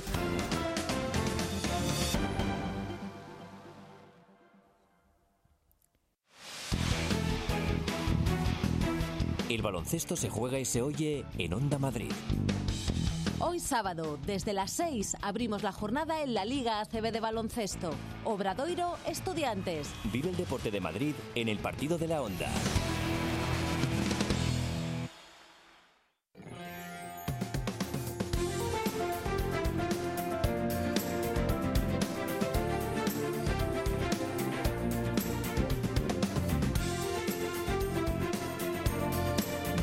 Madrid fin de semana con Carlos Honorato en Onda Madrid. Buenos días familia, bienvenidos a este programa especial del Día de los Inocentes. Felicidades a todos, ¿eh? a los pequeños, a los mayores, a los medianos, a todos, todos. Estamos el equipo médico habitual en este programa especial. En un ratito estará Tony Dacuña probando un nuevo oficio, porque esto del periodismo no es lo suyo y seguramente pues em, con otro oficio conseguirá tener éxito en la vida. Planes para toda la familia, con mamá tiene un plan con Diana Martín y vamos a acabar antes de mediodía con la música de Cube. Ya está llegando Rubén Ruiz y el zapping y es que Lara, Lara es muy partidaria. Lara está por ahí todavía, sí. Sigo, sigo.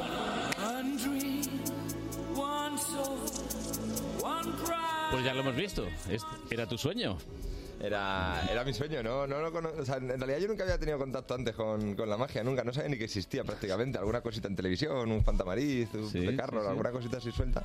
Y poco más. Y poco más. ¿Y estudiabas matemáticas? Entré en la carrera de, Ah, entraste. de matemáticas. Llegaste a la facultad, viste la la puerta. facultad. En los dos primeros años aprendí muchísima magia en vez de matemáticas, pero tengo que decir que luego me cambié a estadística y estadística me la saqué. Ah, bien, bien. Hombre, es que si no mi madre me hubiera matado. Pero si lo hace eh, el Estado, entonces ya, uy, nos agarramos ahí. ay, ay, cuidado. Eh, Oye, que mm, Javi Rufo, por la gente que no le conoce, hace un espectáculo familiar. Eso es. Perfecto, ¿está ahí bien? Sí. No hemos metido en la pata, que se llama 1, 2, 3 magia. Eso es. Ya está, con esto ya estaría perfecto. Ahí está bien presentado. En dos horas está en el escenario. En dos horas y 16 minutos, 10 14 segundos. Sí, exactamente. eh, pues arrancamos un espectáculo que está hecho para mm, toda la familia. Eh, eh, está enfocado a los peques, es decir, la idea Sí. es que los peques se, se lo pasen de maravilla. Pero los padres también. Pero esa es la, eso es lo que les marca la diferencia a los padres, ¿no? Que cuando entran en el espectáculo se dan cuenta, además está estructurado así para que nada más empezar los padres digan, ¡ay va!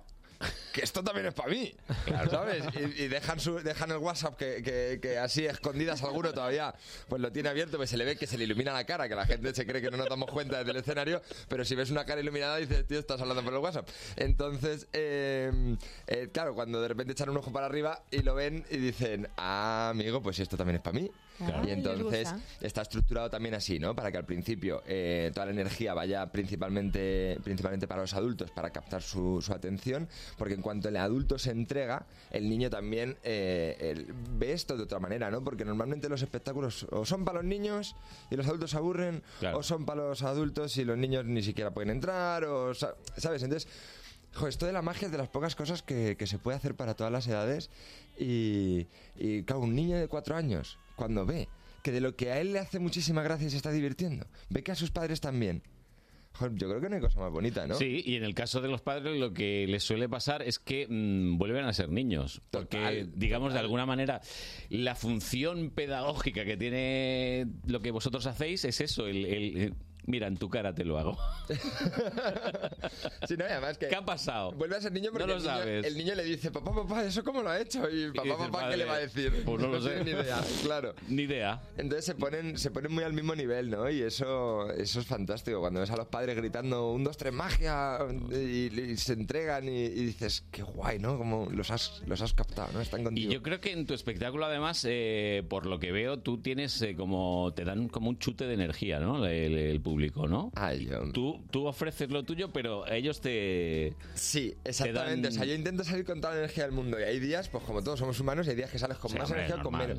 Pero es verdad que nunca acabo el- o nunca llego a la mitad del espectáculo con, con poca energía porque enseguida, o sea, está, está pensado para que el público me dé todo eso que me todo eso que me pueda faltar a mí me lo da el público a los dos minutos y enseguida ya eh, tienes toda la Y además, la- además te diré que yo que he sido mm, he ido mucho, mucho a espectáculos infantiles, creo que puede ser eh, le- eh, los espectadores más sinceros que hay, porque ellos no te van a engañar nunca, si se lo están pasando mal te lo demuestran. Así, por supuesto, por supuesto. O sea, el niño va abs- completamente dispuesto a jugar. Sí. Y, y te va a aceptar las normas del juego que, que le propongas, siempre y cuando tú le trates al niño con respeto, que yo creo que para mí es mi máxima, ¿no? Si yo trato al niño con respeto y como un adulto, el niño me va a devolver lo mismo y va, y va a entrar en el código.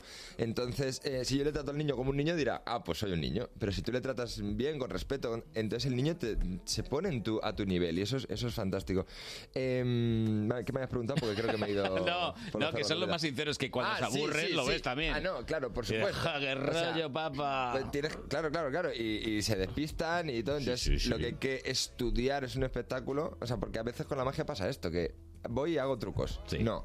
No, no tengo que hacer trucos, tengo que hacer un espectáculo. Y ese espectáculo tiene que estar estructurado y sabiendo cuál es tu público y eh, sabiendo que tienes niños de tres años, que de repente eh, van a perder la atención antes que los de siete, eh, antes que los de adultos. Entonces, está estudiado así para que la energía va subiendo a medida que cuando llegamos a la mitad del espectáculo, que es cuando los más pequeños se van a perder y van a perder la atención, entonces empieza la fiesta máxima. Claro. Les empiezas a dar todo el poder a los niños, los niños empiezan a coger varitas, se empieza a liar la de la que no está escrita en el espectáculo y entonces los niños dicen, bueno, que ahora es nuestro momento Claro. y se crecen y cuando parecía que se iban a perder la energía, les vuelve, ¿no? Entonces los tengo a los niños de tres años, una hora y veinte a tope. Ya me cuadra, aquí tengo en el currículum que ha sido Premio Nacional de Manipulación. ya me cuadra todo. No Eres un sin- manipulador. A ver, eh, no llega a significar eso tal cual, ¿vale? A ver si lo van a entender mal en casa. Eh, Explícalo, No, no manipulo a la gente, lo que manipulo son pelotitas. Ah, pelotita, ¿vale? madre mía. De hecho, es un número que es un, un juego Oye, de y en magia casa que- que lo dices también, ¿no? Yo me dedico a manipular pelotitas. A manipular todo el día. Profesión, manipulador de pelotitas. Todo el día con las pelotas en la mano. Tocando pelotas, ahí. Sí, sí. Pip, pip, Continuamente. pip, pip, de hecho, hay que estar todo el día porque es que si no, pierdes el tacto. Oye, la verdad O sea, es que tiene un mérito. Estos que se ponen en los semáforos, con el frío que hace, que se ponen en los semáforos con tal, tiene un mérito de la leche. no ¿eh? os voy a contar que cuando tenía 20 años estuve haciendo semáforos también, porque si no, luego ponéis a hablar de ello y. Profesor, y me- y al final- profesor, No, manipulador de, En semáforos. Javi, de verdad, me lo estás poniendo a huevo, ¿eh? Manipulador de semáforos suena ilegal. Eh, que existía también eso, ¿eh? En los que tienen para tocar el rojo al peatón, pim, tocaban el rojo al peatón para que se ponga antes. Ojo, que esto yo también lo he echaban- visto. Y echaban la tarde. Echaban la tarde poniendo- No, ¿Qué hacemos porque si tú le tarde? das, se pone rojo para los vehículos y tienes más tiempo para hacer lo tuyo. Ah, acabáramos. O sea, dices al artista. Pensaba Sí, que había el- un señor artista. que se iba por las tardes No, no, el a artista. tocar los semáforos a ver qué. El artista aquí en la entrada, cuando estaba el semáforo en la entrada de la carretera de Extremadura, había gente que pedía y le daba ahí a- para que se ponga más Hombre. veces en rojo. Hombre, sí, claro. Es- Es, es- herramienta de trabajo el semáforo. Es el negocio. Bueno, pues para que veáis, aquí el Premio Nacional de Manipulación ahora está en un teatro, bueno, el pequeño Teatro Gran Vía. Eh, están los sábados y los domingos a las doce y media. ¿Y qué hay? ¿Más padres o más hijos allí? ¿O más niños o más Pues Depende de la adultos? prisa que se hayan dado los padres en tener hijos en cada familia, claro. ¿No? Yo qué sé, o sea, quiero decir, vend- a veces vendrán por situaciones familiares un padre con tres niños o una madre con tres niños y otras veces vendrán dos padres con un Está bien, niño está bien, está ¿Qué- bien. ¿Cómo Vale, te vale. calculo yo Le eso? cobráis lo mismo, ¿no? A los padres y a los... Lo mismo, porque se lo pasan igual de bien, Ah, entonces vale, sería injusto vale, cobrar bueno. más al niño o más al adulto. Pues mira, aquí tenemos a un especialista en cobrar por no hacer prácticamente nada. Es ese mismo señor que está ahí, Hola. que lo ves ahí, y se dedica a hacer pruebas con gadgets. Eh, ¿Vamos al gadget? Venga, dale ahí, verás. Technologic. Technologic. Bueno, Antonio Dacuña, ¿en qué te has gastado el dinero? Hoy esto es personalizadísimo para Javi. Ah, bien. Porque, Para ti. pa- porque seguramente tienes una caja eh, en la que vas guardando eh, las escrituras oficiales de tus trucos de, de tus, de tus va, cosas, tu, tu información. Qué buena, qué buena. Sí, Sí, en realidad. espera, o sea, las cosas que yo he ido escribiendo. Tus cositas, tal. eh, desde hace 15 años que empecé. Lo, lo vas tengo- guardando en una caja. Tengo. Mira que tiro cosas porque de repente yo me rayo y digo, "Ah, ¡fuera todo! Pero hay cosas de. de- sí, eso lo tengo guardado. ¿Ves? Es que sabía yo. Yo me imaginaba que sí. Y tengo cosas que me daría hasta vergüenza leer, sí. Pero ya. ya si Oye, queréis un día me lo traigo. Tú serás, mani- me- tú serás manipulador, pero este es mentalista, ¿eh? Por lo que veo. Ah, bueno, espérate que lo mismo él ya pasa por mi casa, ya lo sale y lo traigo aquí. Todavía ¿No lo quieres leer? Pues toma. Y lo decimos en público, para avergonzarte. Todavía no. Veo, veo. Todavía no. Por ahora lo que, te- lo que traigo es un, un cacharrito, eh, un bolígrafo, se llama Scan Market, Marker. Y eh, básicamente es para que, claro, eh, por- para que no lo pierdas. Para que tú te lo puedas digitalizar, te lo guardes en tu ordenador. No he Es- entendido nada. Vale, es maravilloso. Es un bolígrafo que tú lo vas pasando por encima de los documentos y te digitaliza Lo que eh, has escrito a mano, por todo lo que has ejemplo. escrito a mano. Ah, qué bueno. crea el documento. Ah. Te lo digitaliza. ¿no? Quiere decir que te lo, te lo pasa a letra, a, a texto. A ordenador, a- sí. A, Sí. a Arial, por ejemplo. Sí. Sí. Yo soy más de Tahoma. Me gusta más Tahoma. Yo de Comic Sans. Bueno, Se te veía. No, no, no, por Dios. No, pero sí, básicamente hace eso, te lo tiene conexión Bluetooth y, y conexión Wi-Fi, entonces lo envía al ordenador o a tu móvil y lo tienes ahí ya Pero guardado. esto no es más bien para espías, que pillan un documento ahí y hacen... Hombre, depende de cómo lo quieras usar. Bueno, en realidad existe ya el scan en cualquier Depende teléfono. de la velocidad del, del espía, o sea, del boli, porque lo mismo le compensa llevarse la hoja que estar ahí una hora porque lo mismo le pillan. Sí, sí, sí, claro. Pero esto está bien, está bien para, para guardar esto, Lo ¿no? único que me ha parecido mal es el precio, que son unos 100 euros, me parece un poco caro. ¿100 euros el bolígrafo? El bolígrafo. Para que no escriba. Para que no escriba. Feliz carito, sí. Bueno, Ah. pero a muchos estudiantes yo creo que les va a facil- facilitar muchas cosas. ya, ¿eh? pero tienes el escáner del móvil. Sí, yo creo que eh, de hecho tiene reconocimiento para letra y te puede servir. Sí. ¿eh? Un día me va a llegar una denuncia por, por tirar todo lo que traigo. O sea, siempre no, traigo nada que no lo ponga verde. Luego. No, no, a ver, eh, si te gastas el presupuesto del programa, que es escaso, te lo gastas en estas tonterías, pues verdaderamente. es que con eso le damos café a los invitados un mes. Ya, pues pobre. ¿Qué café? No te han dado. Porque se lo ha gastado en eso. Es que es, es así de desgraciado. Se, le doy presupuesto para café y se lo gasta en Scam Maker este o no sé qué como. Sí, bueno. pero- Mal, muy mal. Pero me ha servido para pasar los documentos. Ya te y veo. tal. Te veo. ¿Lo devuelvo? No, vas a tener que ir a un 2-3 magia para, para hacer allí algún, algún jueguecito. Bueno. Entre los magos, ¿qué tal os lleváis? ¿Os hacéis mm, putaditas unos a otros o no? Entre los magos, bueno, ver. pues hay de todo como en todos los Sé gremios, políticamente ¿no? incorrecto. Voy a ser políticamente ¿Hay algún capullo por ¿Hay ahí? algún capullo? Bueno, Sí. no, no, no. En flor. Pues, sí, hay. O sea, quiero decir, como en todo. No, pero... Mira, yo te voy a contar entre los comediantes. Pero, sí. Sabes que hay robachistes, ¿no? Entre Sí. los comediantes. Ah, bueno. Ah, si entramos por ese tema... Es que es por donde quería Claro, entrar. si quieres entrar por el tema de los que lo vuestro, de las en lo ideas, vuestro es, es a veces el dice, es que yo se me ocurrió antes. A mí me han y- salido del espectáculo alguien y me ha dicho, oye, este juego, la- jo, me viene genial para... Yo, ¿Cómo que te viene ¿Cómo que te genial viene para genial? si es mío, tío? O sea, totalmente. Si estuviera haciendo un clásico de la magia Sí. que lo hago tal cual viene en un libro, pues te digo, ah, pues claro, mira, léelo en este libro que ahí viene bien explicado. Pero si es una idea completamente mía, que no hace nadie. De hecho, con el- eh, fue con el, eh, la- una espada de globo que utilizo yo para hacer un juego con una carta con el niño, que es, eh, es una pasada y de hecho me dieron el premio Imagen Infantil Sí, lo vi, también lo vi, lo vi. Con, con ese número, ¿no? Que es súper original y a los magos le- les, moló. Pero, pero, claro, no puedes decirme ese juego me lo Otra llevo. co- porque hay, porque hay- hay compañeros que te preguntan, oye, esto, esto es, es clásico, es tuyo, no es tuyo, me ha gustado. Y si no es tuyo, pues le dices, no, lo puedes encontrar aquí. Pero y si es tuyo, te lo respetan. Pero hay alguno que directamente dice, ¡oh, qué buena idea me he llevado! He venido a tu Para espectáculo casa. y me vengo estupendo. Pues me ha salido barata la entrada. Hombre, si te vas con una idea, las ideas, claro. Nah, pero no, no es tan común eso. No, es ya, ya, decir, eh, los compañeros lo que, son lo- todos lo muy que buenos. ocurre es que, si bien es cierto que si un juego o algún espectáculo tiene cierta trascendencia, sí que es verdad que luego hay inspiraciones y eso se ocurre. Porque dices, Claro. de esto pues me, me viene una idea que puedo utilizar. Y al fin y al cabo el factor sorpresa pues es el factor sorpresa Sí, sí, por supuesto. Hombre, a todos nos gusta que, nuestro trabajo sea eh, eh, lo mejor posible y, por supuesto, si, si, si- todos los artistas son influenciados por otros artistas. No cabe eso, duda. Eso de toda la vida, que a veces es como, no, hay que ser súper propio, eh, tú mismo. Ya, ya. Pero es que hasta los más grandes pintores tenían un pintor antes en el, que- en el cual se inspiraron, en el cual les enseñaron técnicas y partieron de una base. Entonces, eh, a todos nos pasa lo mismo. Pero sí que es verdad que en la magia nos lo dan como todo tan hecho. Sí. Parece, ¿no? Todo el libro ya está. Pepito, Juan Tamariz ha inventado este juego y, yo- y to- y todo el mundo lo hace exactamente igual. ¡Uy! Dale ahí tu forma de hacerlo, Claro. ¿no? Eh, cámbialo, que parezca otro juego, que parezca otra cosa, que tenga sentido para lo que tú quieres contar. Y, y hay que, tenemos que trabajar más en eso. Sí. Yo creo que es una de- cosa pendiente que tenemos en la magia. No, en la radio pasa igual, ¿eh? Hay Sí. gente que también pilla ideas. Van pasando por ahí. Y de repente te dicen, no, esto se me ocurrió a mí. No, no, esto lo hizo Alfonso Arús en el año 82. ¿Sabes? Quiero decir, no, se te ha ocurrido a ti. Quiero Ya. decir.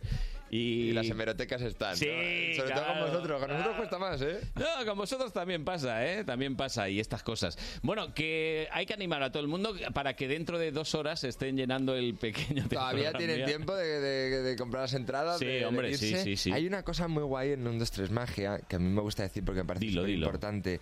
Eh, yo tenía siempre la cosita de que cuando has- tú sales de un espectáculo que te ha gustado, te quedas como con la, con la morriña de ay, qué rabia, ¿no? Jo, con lo bien que me lo he pasado, con la energía que hemos soltado. Y sales a la calle y de repente el mundo vuelve a ser el mismo que, que era, ¿no? Entonces yo decía, de esto tiene que. de- yo tengo que poder hacer algo para que esto no acabe aquí.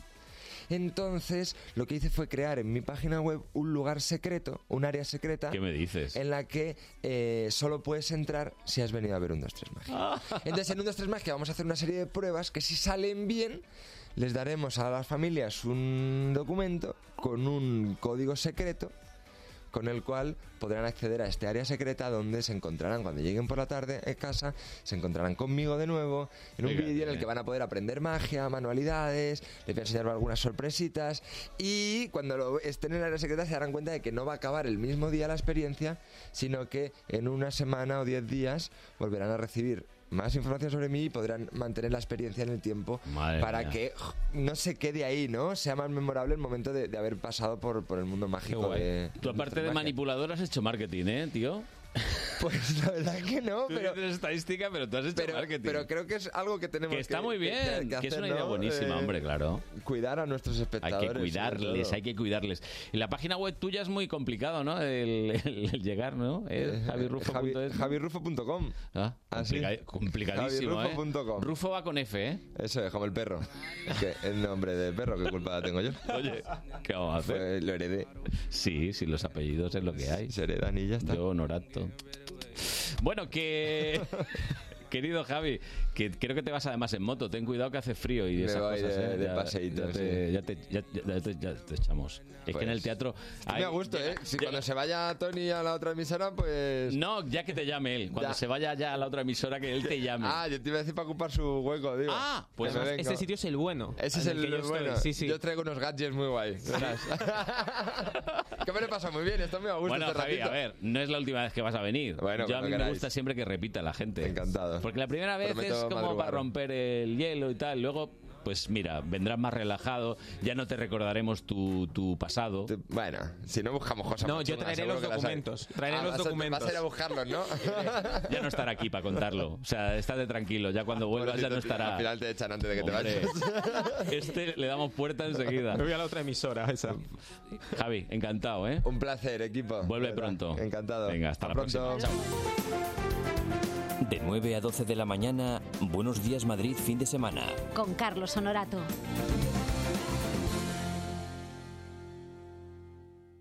¿Aún no sabes qué regalar estas navidades? Regala Bonoparques, la ilusión que dura todo el año. Y así disfrutarás siempre que quieras de Parque Warner, Parque de Atracciones, Zoo, Faunia y mucho más. Solo ahora 3x2 en Bonoparques Oro y Plata. Condiciones en bonoparques.es. ¿Ves la humedad en la pared? Yo llamé a Murprotec. ¿A quién? A Murprotec. ¿Y qué tiene que ver con la humedad en la pared? Que la elimina Murprotec. ¿Quién? Murprotec. Líder eliminando las humedades. ¿Y cómo? Llama al 930 1130 o entra en murprotec.es. Bienvenido a Murprotec. ¿Sabías que la baja autoestima es la causante del fracaso y la infelicidad? Fortalece tu autoestima y sé feliz. El libro de la doctora Rosa María Boal te da las claves para vivir de forma plena y conseguir tus objetivos. Tiene la consulta en Juan Hurtado de Mendoza 13, Zona Cuzco, Madrid. Fortalece tu autoestima y sé feliz. Rosa María Boal.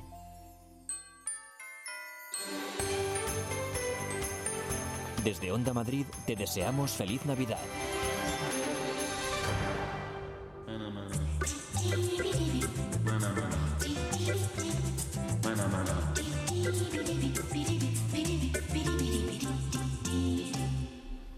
Mana, mana, Manu, Manu, Manu. ¿Qué tal? Buenos días, Carlos Norato, ¿cómo estás? Manu Velasco. Carlos Norato Guerra. ¿Qué tal? Bien. Manuel Martínez Velasco. Ese soy yo, Sofías Barona. A tu servicio. Me voy quitando las cosas. espera El que- nieto de Don Pío. Don Pío Velasco y Velasco. Sí, mi abuelo señor. se llamaba Pío Velasco y Velasco. Y según tu madre, guapísimo. Pío Velasco. Tío, guapísimo. fíjate, un militar estupendo. Ah. Se bajó en un tren en Salamanca, donde actuamos hoy, por cierto. Mira que viene metido la cuña. qué Sí, sí, sí. Se bajó de un tren en Salamanca y estaba mi abuela en la estación. Le vio vestido ahí con un uniforme que sienta muy bien a los señores que tienen buena planta y dijo: Este señor para mí. Bueno, bueno, ¿Qué te bueno, parece? bueno, bueno. Ya te falta solo llevar la Preciosa camiseta historia. como, como, De fan de mi tío. como Santiago. Segura. Promocionando. El funeral. El funeral. El funeral. Ni dos eh, minutos ha dejado. una- el funeral, una comedia sobrenatural, hoy a las 9 en el Teatro Liceo. Todo lleno, todo Oye, vendido, pero siempre quedan entradas. Pues yo me iría a Salamanca hoy, ¿eh? Yo me voy a ir en cuanto acabe esto. Si no tengo... Es que verdad, A mañana comer el programa no podemos hacerlo grabado, Raquel. A buscar la ranita y a comer. Vamos, ya te digo, en la Plaza Mayor hay un sitio allí. Sí, ¿no? Buah. Venga, vamos rápido que me ir. Vamos, vamos. Me voy a comer un cochinillo allí. un 3 en 1. Un 3 en 1. Oye, deberías hacer un top qué? de, esto, de Venga, cochi- que hay que- hay que sembrar cada- cochinillo, cordero ¿Sí? o...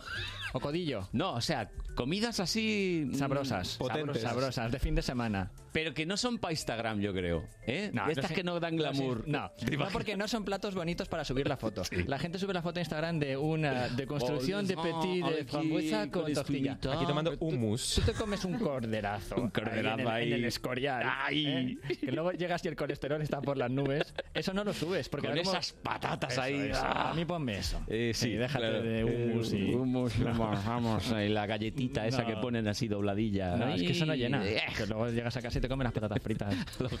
Los chetos. Es así. Tres en uno con Manu Velasco. ¿Empezamos ya? Cine, ¿no? Primero Sí, cine. Empezamos cine, siempre. Empezamos Vale, por el cine. Vamos con el cine. Vale, eh, este fin de semana sabes que se estrena una película estupenda que se llama Ad Astra. ¿vale? Que es en latín hacia las estrellas.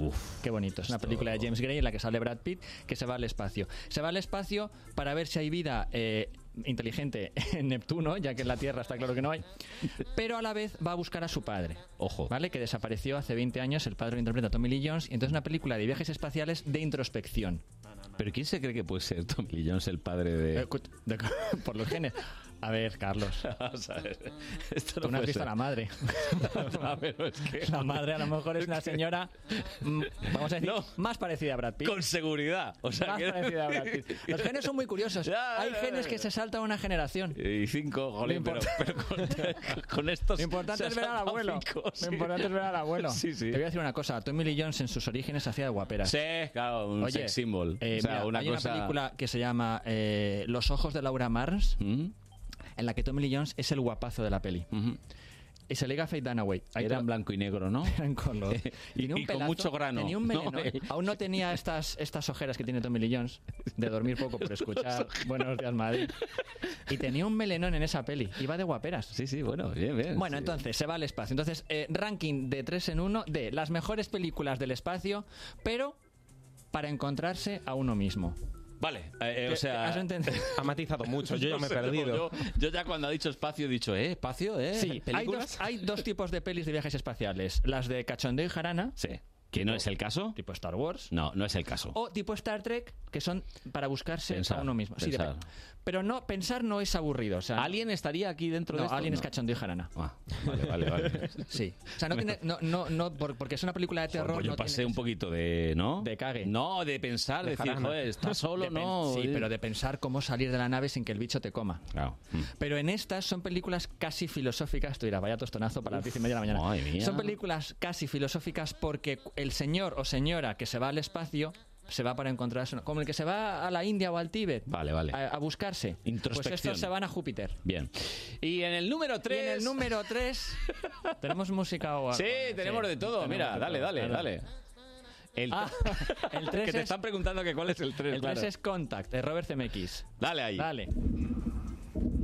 Ojo. Ojo con esto, que ponía los pelos de punta.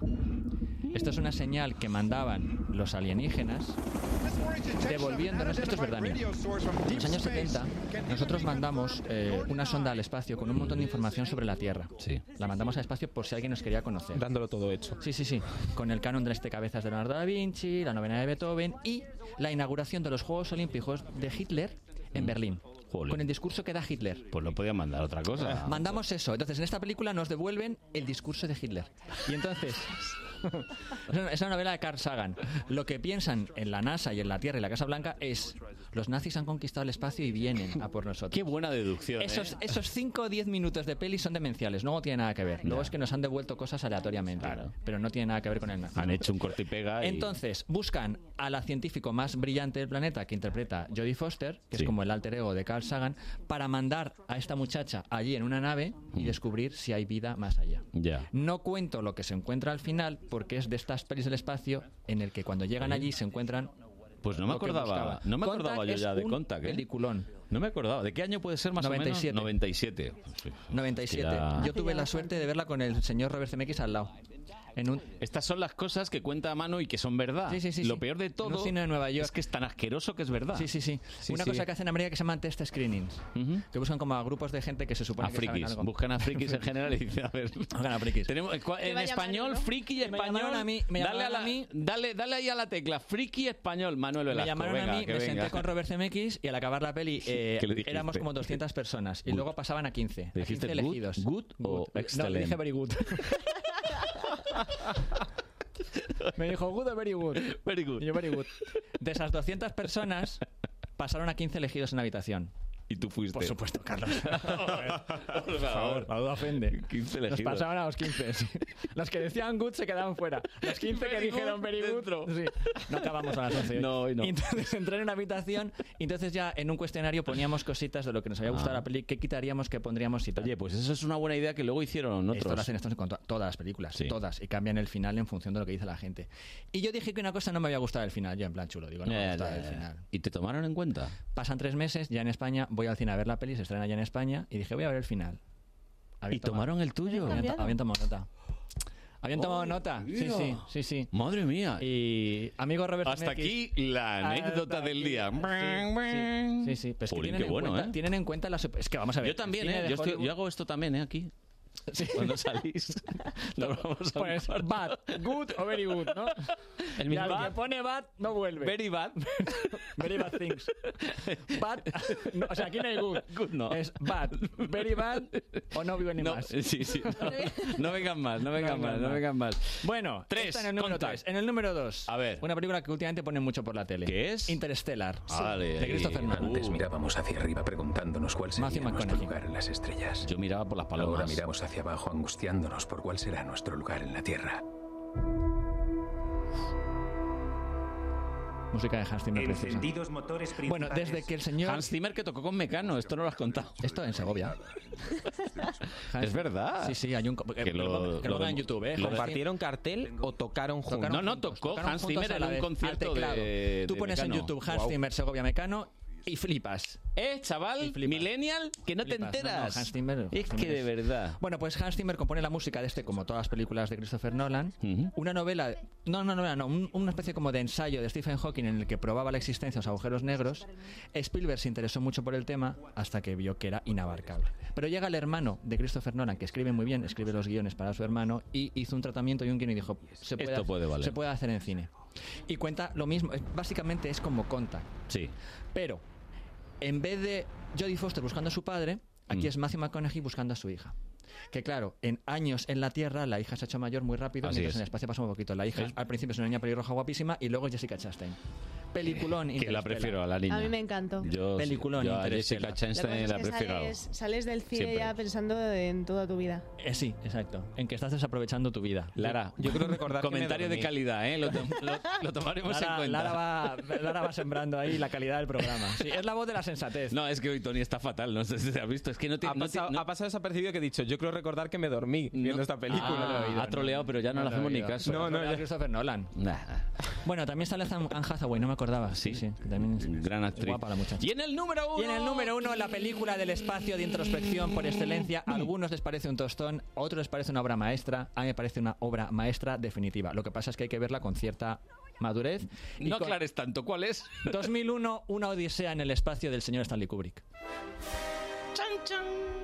La película que cambió todo el cine de ciencia ficción. Esto Todo. hicieron hasta anuncios de un televisor, creo que era. ¿no? Sí, esto es así, hablo. Sí. Los referentes de un rato, madre Thompson. mía. ¿Sí? Sí, sí, sí. Thompson.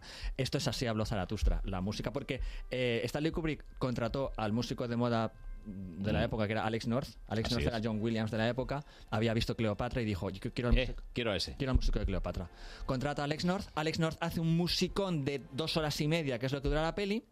Y el día del estreno, ¿Qué pasó? el día del estreno en el Teatro Chino de Los Ángeles, eh, está allí Alex North con la familia y Stanley Kubrick pasa y le dice, oye, muy bonita la música que me has hecho, no he puesto nada. Todo es música clásica. Son, he puesto el Danubio Azul de Strauss. No he puesto nada de tu música. Eh, Alex North llegó a un acuerdo con la MGM y dijo: ¿Me podéis publicar por lo menos un disco? Que sea Qué la menos. música que yo compuse para 2001. Y existe ese disco y yo lo tengo. Y. Firmado, ¿no? Kubrick, ¿sabes? AN, firmado, ¿no? Alex. Porque- Kubrick. Bueno, al margen de esta pequeña Puede haber del maestro. una cosa. ¿Qué? ¿Puede haber una P más grande que esa? Lo dudo mucho, ¿eh? Para un compositor de cine. A ver, hay muchos compositores que desgraciadamente eh, en la sala de montaje todos, toda su música. La, le podía haber avisado músicos. antes, Alan. Silvestri le quitaron todo el score de Misión Imposible. Pero no le puedes avisar antes. Sí, sí, se avisa en montaje. Oye, que. Contratan a otro que no, músico, que- que es una y- faena para el compositor, Ya, pero- no se entera el día del estreno. Es que tú imagínate, avisas todo a toda la familia, van, oye, bueno, que se va a Lara, estrenar- como tú, vas a hacer un concierto y dices, no, tú hoy no. Eso me ha pasado, ¿eh? ¿Sí? ha sido Kubrick. Kubrick y yo te dejo. Lara, hoy no. Sí, sí, sí. O sea, que eso, eso duele. Es una faena. Hombre, duele no, duele mucho. Hombre. Duele mucho porque es una forma muy cruel, yo creo. ¿eh? Habría otras maneras, ¿eh? De 9 a 12 de la mañana, Buenos Días Madrid, fin de semana. Con Carlos Honorato. Tienes una app para encontrar todos los vuelos, otra para buscar todos los alojamientos en tu destino y la app de BBVA para operar con todos tus otros bancos. Simplifica. Opera con tus otros bancos sin salir de la app líder mundial en banca móvil durante tres años seguidos. BBVA. Creando oportunidades. La su espectáculo Adiós Arturo, en el Teatro Calderón. Un espectáculo lleno de color, música, risas y muchas sorpresas. Nadie ha vivido como Arturo. No te lo pierdas, te vas a divertir. Cruz Roja necesita tu compromiso, tu solidaridad y tus ganas de ayudar a quien más lo necesita. Quédate conmigo. Quédate con Cruz Roja haciéndote socio o socia en mequedoconcruzroja.org o en el 900 104 971 y haz que las cosas cambien. Gracias. Buenos Días Madrid, fin de semana. Con Carlos Honorato, en Onda Madrid. Ha pasado No, etapa hombre, ahí. a ver, No, no, ahí. Mucha ya- sintonía ¿eh? Sintonía, sintonía. Oye, sintonía primer plano, ¿eh? Primer plano.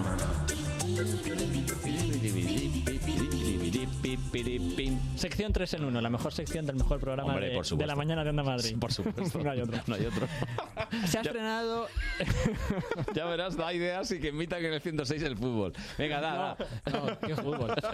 Se estrenó ayer Rambo, eh, Rambo 4. Se Rambo estrenó 4. Pero Rambo 4. de Nadie ver- me corrige, nadie dice Pero Rambo yo no 5, lo veo aquí. nadie dice Rambo 5. Es que, como bien dice nuestro amigo Pumares, eh, Rambo 2 no existe. Se la saltaron. Ni siquiera Rambo 1 existe como tal. Existe, vamos a ver, existe Acorralado. Luego existe Acorralado, parte 2, Rambo. Y luego Rambo 3. Entre medias se saltaron Rambo 2. Y esto a Pumares le pone de los nervios. Y es que Carlos tiene razón. Tiene razón. Bueno, como casi siempre. Entonces, ayer se ha estrenado. Oye, sacad por favor un momentito, sacad el corte ese de Carlos tiene razón, ¿vale? Porque me va a servir para siempre ya. Porque Vale, era cuando Carlos- yo diga cualquier cosa. Carlos. No, lo siento, te han dicho Carlos Carlos Honorato. tiene razón. Entonces yo fui con un amigo maravilloso que se llama Antonio Durán, que nos está viendo y al que mando un Un saludo. saludo, Antonio. Y pedimos entradas en la taquilla, llegamos y dijimos, por favor, ¿nos da usted dos entradas para Rambo 4 o Acorralado 5, lo que usted prefiera? La cara de la taquillera era para enmarcarla. Pero joder, es que siempre os gusta hacer esas Un cosas. saludo a la taquillera del ¡Qué troleo! del- del ci- que peor que, que troleo. Pero, por ¿Qué cinefilia más exacta? Yo le, yo le bloquearía el paso. le La- diría, tú eres un flipado. La taquillera sea- del cine proyecciones eh, se merece que El la- cielo. que la- que El cierren. cielo. O sea, señor dueño del cine proyecciones. Súbale el sueldo. Súbale el sueldo. Que aguantar estos frikis. Bueno, entonces ayer fuimos a ver Rambo 4 o Acorralado 5. Sí, parece un resultado de fútbol. Gana Rambo, obviamente. Gana Rambo. Y la película es maravillosa. Maravillosa ¿Te gustó? porque... Ah, sí, o sea, me gustó mucho siendo una película de Rambo.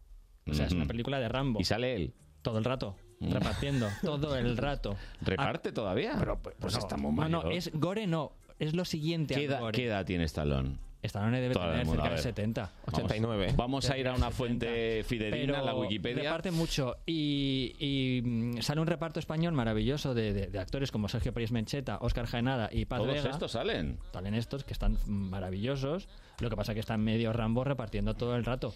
Y además es un poquito porque la peli es una mezcla entre Solo en casa y MacGyver. Vaya mezcla.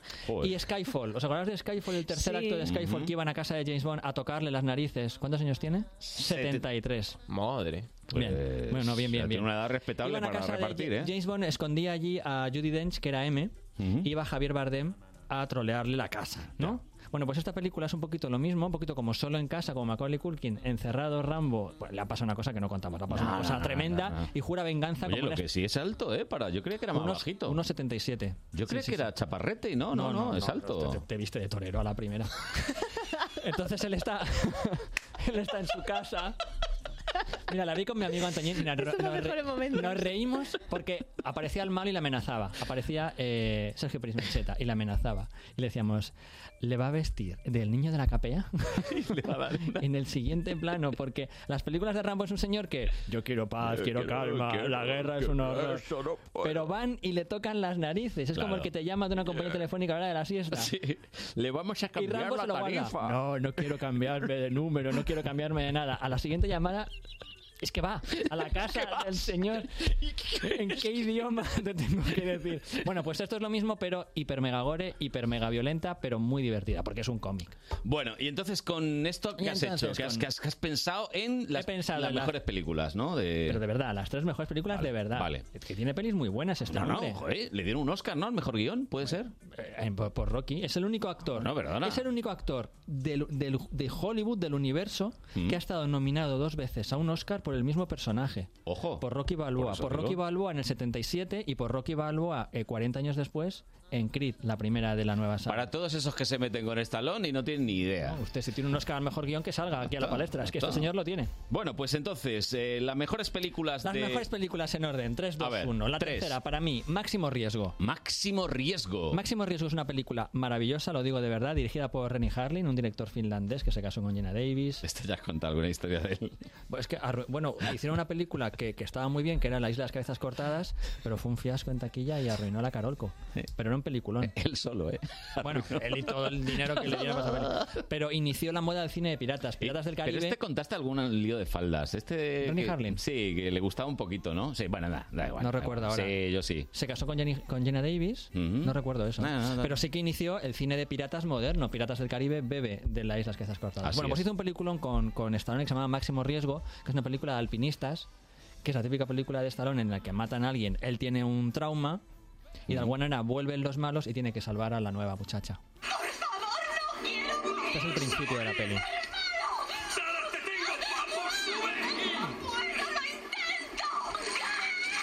Oye, ¿en inglés Este es el- tiene esta voz?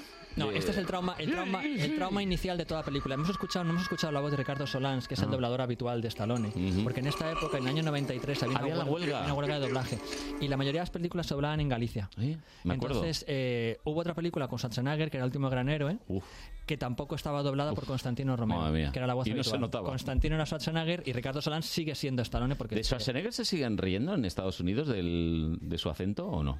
No, es que ¿sabes qué pasa? Que en Estados Unidos tienen un poquito más de respeto por el cine, como tú bien has dicho antes, porque es una industria. Es Mm. una industria que mueve mucho dinero. Hostia, escucha, escucha. Como- Este tío escucha yo la escucho el programa. Es una industria cultural que mueve mucho dinero, da mucho trabajo a muchísimas personas que cotizan a la seguridad social y que luego eh, eso repercute en las pensiones. Industria, industria. En las películas americanas, Beneficios. exacto, para todos, para el Estado. Cuando acaba Yes. cualquier película americana, el que se queda al final del cine ve un cartel que pone Sí. esta película ha dado empleo a tantas personas. Esto habría que ponerlo en España. Pues sí, para que se enterasen Entonces, algunos. Que no lo considere el cine como cultura, que está, Está en su, bien, está en su bien. derecho, está en su derecho, que lo considere por lo menos como industria, que da mucho trabajo. Correcto. Entonces, a Schwarzenegger no se lo toman nunca a cachondeo en Estados Unidos porque sus películas han dado muchísimo dinero y muchísimo trabajo Así a muchas es. personas. Entonces, claro, poca broma con esta gente que además son extranjeros. Bueno, Stallone no, pero Schwarzenegger es austriaco.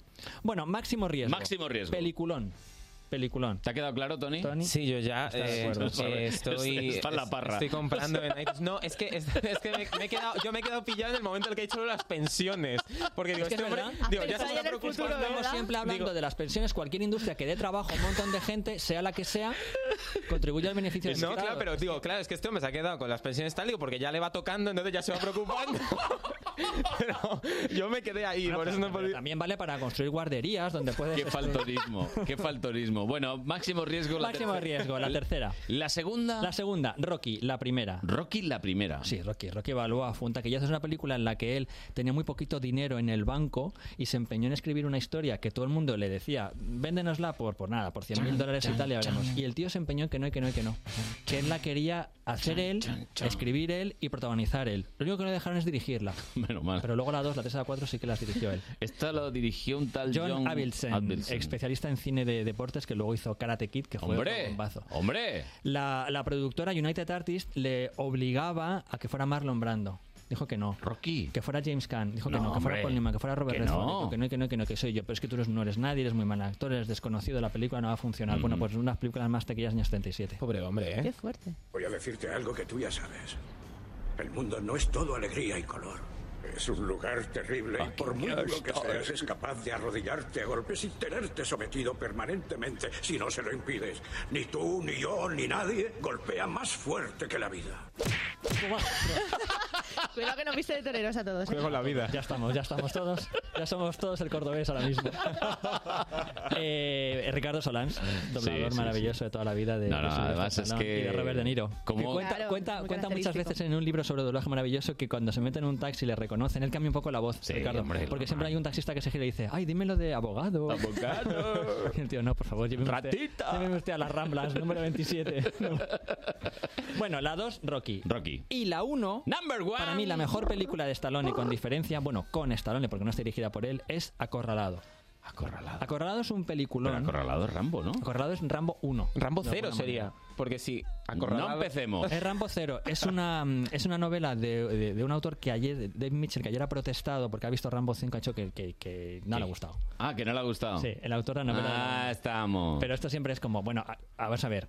Acorralado es. No solo es la mejor de la saga, sino que es una de las mejores películas de acción de los 80. Sí, encima, digamos que tiene una escena que todo el mundo recuerda. Esta que dice no siento las piernas. Bueno, eso es, eso es en la 2, realmente. Pero en la En dos, la según dos el criterio de Manu es- Velasco... o No, sea, no, en En- en la Acorralado- 2, Acorralado en la dos. dos, eh, esa escena que todo el mundo recuerda En de Acorralado Ricky dos. Martin en el armario, ¿no? Eh, ¿No era esto de Ricky Martin en el armario y un perro caniche, no sé qué? Sí. No, no era esto, ¿no? ¿Y eso qué tiene que ver con No, no, que me Y refiero... la mermelada A también, ver, ¿no? me refiero que es que hay... Es que de- ese, ese programa lo presentaba mi madre cuando se supone que pasó eso. Sí, sí, me Que no- acuerdo. que no pasó No nunca. pasó, no Era pasó. un troleo, pues Por eso eso, digo, pero que, que se dedica a hacer pero, gracias a todo el ver, día. lo comentaste el otro día, Sí. eh, Madrid Directo. Sí, sí, Santiago Rialde, sí. Hacía, Claro. hacía de un personaje en el Mississippi. Mm. Y se inventó una frase. Y él imitaba a Rambo, hacía una, una parodia de Rambo. Y entonces la frase recurrente era eh, no siento las piernas. Sí. Pues eso no se dice en la película. de hecho, mira, nunca tenemos la prueba auditiva. Nunca se dice. Mira. Me dice, quiero, quiero irme a casa, quiero irme a casa, me lo repite una y otra vez, quiero irme a casa, quiero conducir mi Chevrolet y no consigo encontrar sus piernas. Esta es una- No encuentro las piernas. Yo no sé si No- me van los pies, siente las piernas, Este es pero yo no siento las piernas. No encuentro las Es que piernas. La diferencia es, el personaje de Rambo que hace Santo Real le dice, no siento las piernas, como si Rambo no sintiera las Sí. piernas. En este fragmento, como se escuchaba antes, de Rambo, en la 2, Rambo está siendo torturado. Sí. ¿Vale? Él ha ido a Vietnam. Y no, y no encuentra y las él piernas. habla de un compañero, él habla de un compañero al que han destrozado a balazos. con unas- sí. Y él quiere eh, llevar el cadáver a su familia y enterrarle, pero quiere enterrarlo junto. Claro, los todo el brazos, cuerpo. Todo el cuerpo. Sí, Y quiere y- conducir su Chevrolet. Es un momento tremendo de Y la no película. encuentra las Y no piernas. encuentra las piernas de su compañero. Entonces la frase real de la película es yo no encuentro las piernas de mi compañero. No, Sí, no sí, siento sí, las sí, piernas. sí, claro. Y Rambo aquí se hizo famoso el no siento las piernas. Sí. Así, así de claro. Como siempre, haciendo la gracia. Y esta es de la 2, ¿no? De Rambo 2. Este es Rambo 2. Este fragmento es de ¿Y Rambo qué te 2. gusta más, Rambo 1 o Rambo 2? Esto es como quién quieres más a la moda, papá. No, Rambo 1 me gusta mucho más. A mí yo la recuerdo mejor. Porque en Rambo 2 él va a la guerra. De alguna manera él se busca. Broncas, ¿verdad? Broncas. Él- él Cuidado ahí- con la 2 que está escrita por James Cameron y Oliver Stone. Ay, palabras ya, mayores. ya, pero, pero es un poco broncas. En la primera él no quiere. No, no, él no quiere Le broncas. van buscando. Él llega a un pueblo, llega con el trauma de la guerra, llega Sí. con este trauma del compañero y tal. Llega a un pueblo y hay un sheriff, interpretado por Brian Dennehy, que es un señor muy malo, que Mm. le dice, yo no quiero aquí a un ex veterano de guerra. Váyase usted. Y entonces le empiezan a provocar. Luego se hizo una especie de remake confeso que se llamaba Hunted la presa, con Tommy Lee Jones y Benicio del Toro. Sí. Que es picar a héroes de guerra a ver hasta dónde pueden. Y hay un momento en el que el señor se harta de que le toquen las narices se acorrala en el bosque y la lía parda. Y luego en la 2 le mandan a- allí al frente a rescatar a unos prisioneros. Bueno, pues me ha gustado mucho. Acorralado es una de las Acorralado number películas. one. Sí. Rambo 1, number one. Bueno, Rambo uno, solo, Carlos- llevamos, Carlos solo llevamos uno de tres. Yo No, creo que no llegamos a la 3. rapidito, Ahora vamos a música, ¿no? no. no, no, verás, verás, verás. Para, para ilustrar. Ligado con la actualidad. Ilustrar un poquito, a ver cómo. Sí. ¿Eso es trap? Es un poquito trap. Se ha modernizado. No sé lo que es. Terraplanismo. Ah, terraplanismo. Ah, vale, muy bien, muy bien para la sección. Vale, la sección de ahora, eh, Eh, con motivo, siempre es con el motivo de sí. algo. Con motivo del estreno de Ad Astra la semana pasada, Sí. una película con Brad Que comentaste. Mm. que comentamos divinamente aquí como siempre, y que plantea nuevas teorías sobre si hay vida en el espacio. ¿Qué has hecho? Un- ¿Qué he hecho? Una He hecho un trilogía. ranking, una trilogía de la, eh, los tres troleos máximos a los que se ve sometido la NASA todo el santo día. O sea, uno está en el teléfono de atención de la NASA Sí, y, y hay un están gracioso que toldado llama. Sí, todo el que tiempo llama, que dando la llama. brasa. Sí, siempre. Oye, Hay gente que la Tierra que es plana, por favor. Exacto, tercero, los terraplanistas. Número Oye, 3. Pero la es que hay Tierra gente es plana. que cree que la Tierra es Sí, plana. pero tú puedes creer en muchas cosas. Tú puedes creer en lo que quieras. Pero hay cosas que están tan demostradas que, Perdona. que tus Mira, creencias... Raquel Cordonier eh, estuvo ayer conmigo y estuvimos viendo un debate, una hora y media, gente discutiendo Da sobre la para hora Tierra y media plana. un debate. Da Pero para hora y que, media. pero que era un tío ahí poniendo un ejemplo de un barquito, que cuando tú ves un barquito hay una refracción y que la refracción en realidad... Bueno, bueno, bueno, bueno, bueno, impresionante, ¿eh? A mí me encanta ver a los, a los científicos de la NASA ya veteranos cómo, cómo, cómo pierden un poco la paciencia con, Con ganas este de tema, morirse ya, de- como Dios. Rambo. ¿Cómo pierden la paciencia favor. como Rambo? Otra vez ¿Cuántas no. más pruebas queréis? ¿Qué queréis? ¿Qué queréis? Es que ustedes falsean lo que se ve ahí de la de, de- de de la Tierra no Vamos es a ver, así, ¿no? Cójase un barco, cójase un barco. Se va usted a alta mar, se hace usted un crucero maravilloso. váyase, Váyase. váyase. Se coge usted un crucero maravilloso por el Atlántico, por el, Pacífico. donde quiera. Vale, que no haya ninguna casa, ninguna isla. Mire al horizonte. Mire, mire, ¿qué ve? ¿Qué ve? Una curva perfecta, una esfera. No es perfecta porque todos sabemos que la Tierra tiene como, es como una Sí, patata, tiene sí. como, como verdad, abolladuras de los, de los Tiene abolladuras. Exacto, no es una esfera perfecta. Sí, pero No es una es esfera perfecta. más o menos Pero más o redonda. menos, usted coge un barco, se va a alta mar, no ve ninguna isla, deja usted, pasa Poyensa, pasa Mallorca, pasa Menorca, solo tiene el Mediterráneo. ¿Qué ve usted? Una línea recta, una línea curva.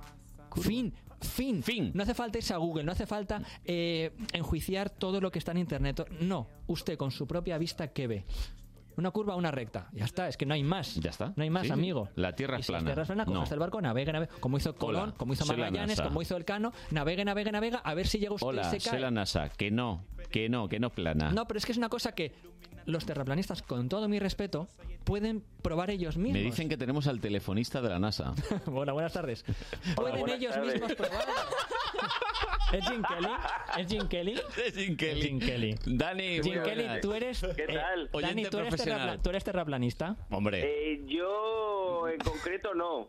yo creo que es más pies planos que... Eso sí.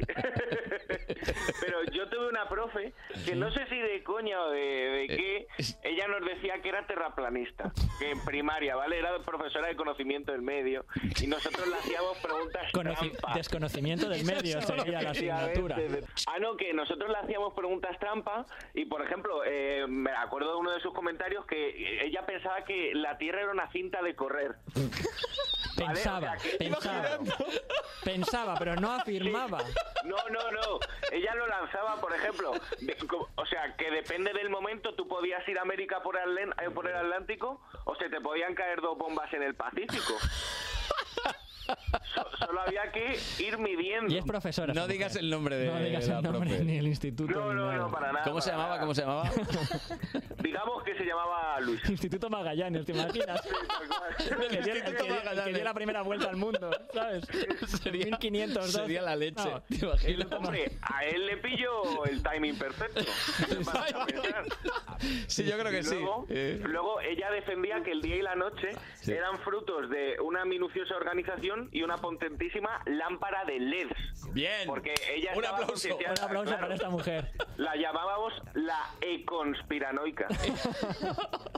La verdad, Dani, que no me extraña que tú hayas acabado como has acabado. ¿eh? Has, has salido muy bien, has salido muy bien Hombre, Dani, a ver. para esta yo tenía unos educación. inicios, yo tenía una madurez muy jodida. La semana que viene solo vamos a hacer uno de uno. Hombre, algo te prepararé. Bueno, lo que tenemos ya nos sirve para la semana que viene. Bueno, pero acabamos con esto, ¿no? Dani, la semana que viene te esperamos por aquí, ¿vale? Perfecto. Un abrazo, hombre. Oh yeah, Hasta para luego, vosotros. oye, adiós. Adiós. ¿Tú te crees que profesora es así? Es que demasiado bien ha salido, ¿eh? ¿Ves? Por eso es que España es un país peculiar, dado a la chanza y a la broma. En fin, La semana que viene Carlos, más, ¿eh? Te daremos cinco minutos más. Querida Lara. Venga, Chao. Adiós, adiós.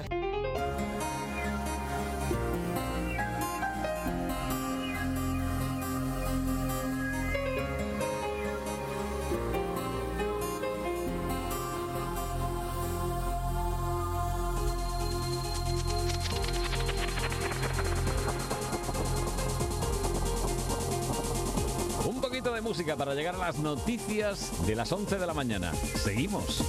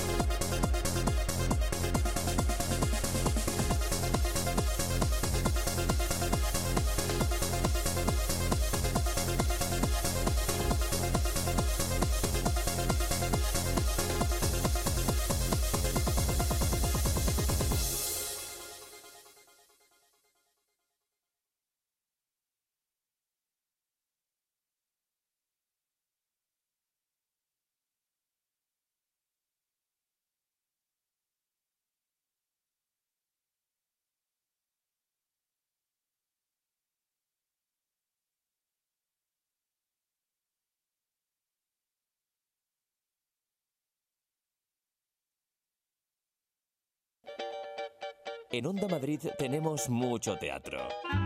Pues antes de salir al escenario pasa que hay un hormigueo, un hormigueo muy poderoso, muy juguetón. Te invitamos a entrar en el camerino. Cuando ya se encienden las luces y vas viendo cara por cara, o sea, a- a eso es lo mejor. El Camerino, los sábados a las 12 de la noche, con Marta Zúñiga. En Onda Madrid.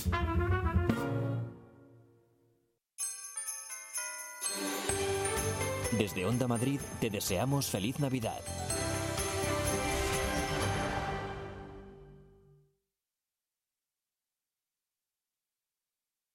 Son las 11. Onda Madrid Noticias. Buenos días. Detenidos siete atracadores en Madrid por asaltar establecimientos comerciales en horarios de apertura. La policía les atribuye 14 robos en menos de dos meses en varios puntos de Madrid capital y en localidades cercanas como Alcalá de Henares, Coslada y Fuenlabrada. Los arrestados esgrimían hachas, armas blancas y de fuego para amenazar a los empleados y consumar los robos. Laura Garaboa es portavoz de Policía Nacional. Al frente de la organización se encontraba un hombre que contaba con antecedentes por hechos similares. Este se encargaba de dar órdenes sobre cómo debía proceder el resto de los integrantes a la hora de realizar esos atracos. El grupo estaba completamente organizado, estaba bien estructurado y no dudaban en utilizar la fuerza o la intimidación. eh, bueno, pues escribiendo hachas, armas blancas y armas de fuego para amenazar y para intimidar a los empleados de estos establecimientos. En Reus, agentes de los Mossos de Escuadra han detenido a un hombre de 34 años por abusar de dos menores que conoció en redes sociales. Está acusado además de tenencia y distribución de contenidos sexuales infantiles. Con diferentes perfiles falsos, el hombre, con antecedentes policiales por hechos similares, se ganaba la confianza de las víctimas en las redes sociales para conseguir y difundir imágenes con contenidos sexuales infantiles. Los Mossos calculan que con este método habría contactado con centenares de menores en pocos meses. Fueron los padres de uno de ellos eh, que habían recibido un mensaje de vídeo en su teléfono móvil con contenido sexual explícito los que alertaron a la policía. En Fuenlabrada se ha puesto en marcha una campaña para el control de petardos bajo el lema No estalles tus navidades. Contempla sanciones de 300 euros para quien los use y de hasta 600.000 en el caso del vendedor. La policía recuerda que la venta de estos productos está prohibida fuera de los establecimientos expresamente autorizados. El 10% de las llamadas que reciben los agentes en estas fechas es por el ruido que generan los artículos pirotécnicos. Petardos de, grandes, de gran entidad causan daños o simplemente que también muchas veces son niños los que los manejan y no pueden manejarlos ellos porque se queman, se producen ellos mismos lesiones. El Ministerio de Asuntos Exteriores abrirá una investigación sobre los hechos ocurridos durante la visita de la encargada de negocios de España, Cristina Borreguero, a la Embajada de México, en Bolivia. La decisión del departamento que dirige en funciones Margarita Robles llega después de que la ministra de Relaciones Exteriores de Bolivia, Karen Longaric, haya anunciado que denunciará a su par por el atropello a la soberanía de su país tras un incidente en la legación de México. En concreto, Longaric ha asegurado que personas que han sido identificadas como funcionarios de la Embajada de España en Bolivia, acompañadas por personas con el rostro cubierto, habrían intentado entrar de forma clandestina a la residencia diplomática de México en La Paz. La policía boliviana, cumpliendo con su misión de proteger la residencia de la embajadora, frenó el ingreso de los vehículos a las instalaciones, toda vez que la presencia de encapuchados en el condominio representaba una potencial amenaza. Bolivia mantiene vigilada la Embajada de México en el país al encontrarse refugiados nueve funcionarios de la administración de Evo Morales, entre ellos cinco exministros procesados por sus tribunales con acusaciones como terrorismo. Onda Madrid. El tráfico. Conectamos con la DGT para ver cómo está la situación del tráfico a esta hora en las carreteras de nuestra comunidad. Mónica Saez, buenos días. Buenos días. A esta hora tan solo van a encontrar retenciones en la M40, en la zona de Valdemarín, sentido A6. Mucha precaución si circulan por esa vía. En el resto de carreteras, afortunadamente, no encontramos complicaciones. Aún así, como siempre, ya saben, mucha precaución al volante. Pues así terminamos más noticias a mediodía. Siguen con Carlos Honorato y Buenos Días Madrid, fin de semana. Y recuerda que el lunes, a partir de las 6 de la mañana, Juan Pablo Colmenarejo te espera en Buenos Días Madrid.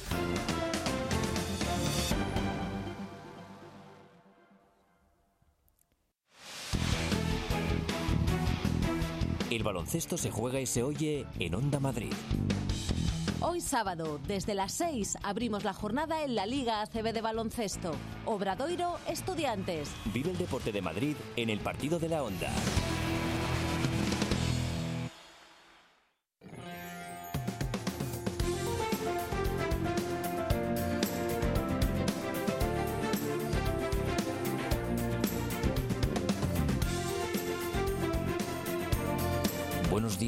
Fin de semana con Carlos Honorato en Onda Madrid. Buenos días familia, bienvenidos a este programa especial del Día de los Inocentes. Felicidades a todos, ¿eh? a los pequeños, a los mayores, a los medianos, a todos, todos. Estamos el equipo médico habitual en este programa especial.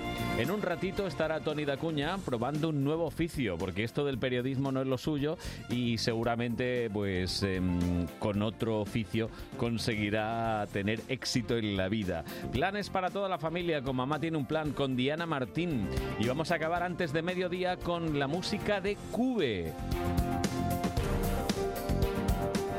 Ya está llegando Rubén Ruiz y el zapping y es que Lara, Lara es muy partidaria. Lara está por ahí todavía, sí. Sigo, sigo. ¿O no? No me lo pierdo. Yo cada sábado ya lo sabes. ¿Tu sección soy favorita? Fan, ¿Puede ser soy tu sección fan favorita? de Rubén, pero es lo, que... vamos, lo vamos a grabar y poner en, en bucle, siempre, siempre. Mi sección favorita. Rubén, ¿te sientes presionado? Ponedlo de cabecera. Esto es una responsabilidad, como dicen los futbolistas. Es una responsabilidad que nos siga tanta gente. Además, esta es la sección en la que se besa de verdad del programa, no como en el cine antiguo. La única sección a la que no le ponéis helicópteros de fondo. Muy ya me he dado cuenta también. muy bien. La sección que estaban escuchando en el Apolo 11, cuando Oye, llegaron a la Luna. Que si quieres helicóptero te ponemos helicóptero. ¿En serio? ¿eh? Sí, ¿Puedo? Sí, Claro. sí, Para sí, saludar. sí. Cambiamos la Sí, sí, sintonía. sí. Venga, a ver. Ponle el helicóptero, que quiere helicóptero, de verdad. Ahora, ahora la han matado porque Sí, ya ahora, estaba, claro, ahora está estaba diciendo, en la pauta de... "Venga, ya, ya está el payaso de la tele.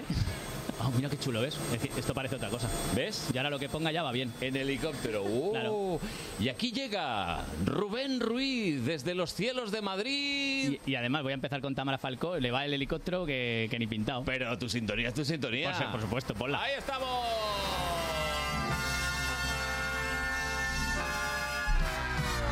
Ladies and gentlemen, No la supero, ¿eh?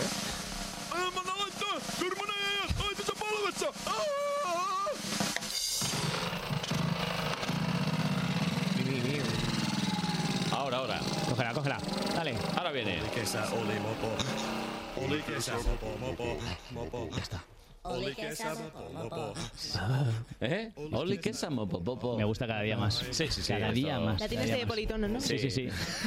Politono. Es que soy viejo joven, Tony. 2005 estamos, señores. No, Politono ya no eres viejo joven, Lara. Polito- Politono tiene más años que el hilo negro, pero, pero vale. Zas. Eh, Tamara Falcó, decías. Eh, Tamara querido. Falcó, sí, que ha estado esta semana en un evento, sabéis que yo la sigo mucho, a donde, o sea, no físicamente, ¿vale? Que, que eso me supondría una orden de alejamiento, la sigo en los medios, cada vez que ella declara algo yo estoy ahí grabando, y hemos descubierto que hablaba raro. O sea, no A que, que hablaba raro ya lo, ya lo sabíamos porque, porque es más pija... Cuando era pequeño se Claro, algo. un poquito hablar raro porque es más fija que usar una bufanda Burberry para limpiar las llantas, ¿vale? Pero no, me refiero me refiero a que habla pijo, o sea, a que habla raro de verdad, de verdad. Vais a flipar. Esto A ver. era en un evento de un champán. Esa es la embajadora perfecta, ¿no? Que vienes de los fogones directa. ¿De verdad lo crees? Mira. Está dando muy bien. Se, se está dando, se me está dando, bueno, no, cuando lo veo digo, lo he sobrevivido, o sea, ya es suficientemente bien porque la verdad es que no sabes cómo es de intenso. Le ha costado arrancar, y vamos a escucharlo otra vez porque es, de una marca de champán el evento, vuelvo a repetir. Igual, igual se ha bebido tres botellas. De esto que te vas a mojar solo los labios y te cae dentro dos Sí, litros. sin Pues querer. Una cosa así, mira, escucha otra vez la parte en la que Tamara habla raro. Se, se me está dando, se me está dando, bueno, no, No lo vamos a hacer porque no tenemos tiempo. Yo sé que me has dejado poco tiempo para la sección, media hora generosa. Pero si lo pones al revés, dice eh, Tommy Hilfiger. no, no lo puedo hacer porque me ha dicho Raquel, no, no, eso es muy complicado a nivel técnico, no te lo puedo poner al revés, pero sí, sí, dice Tommy Hilfiger.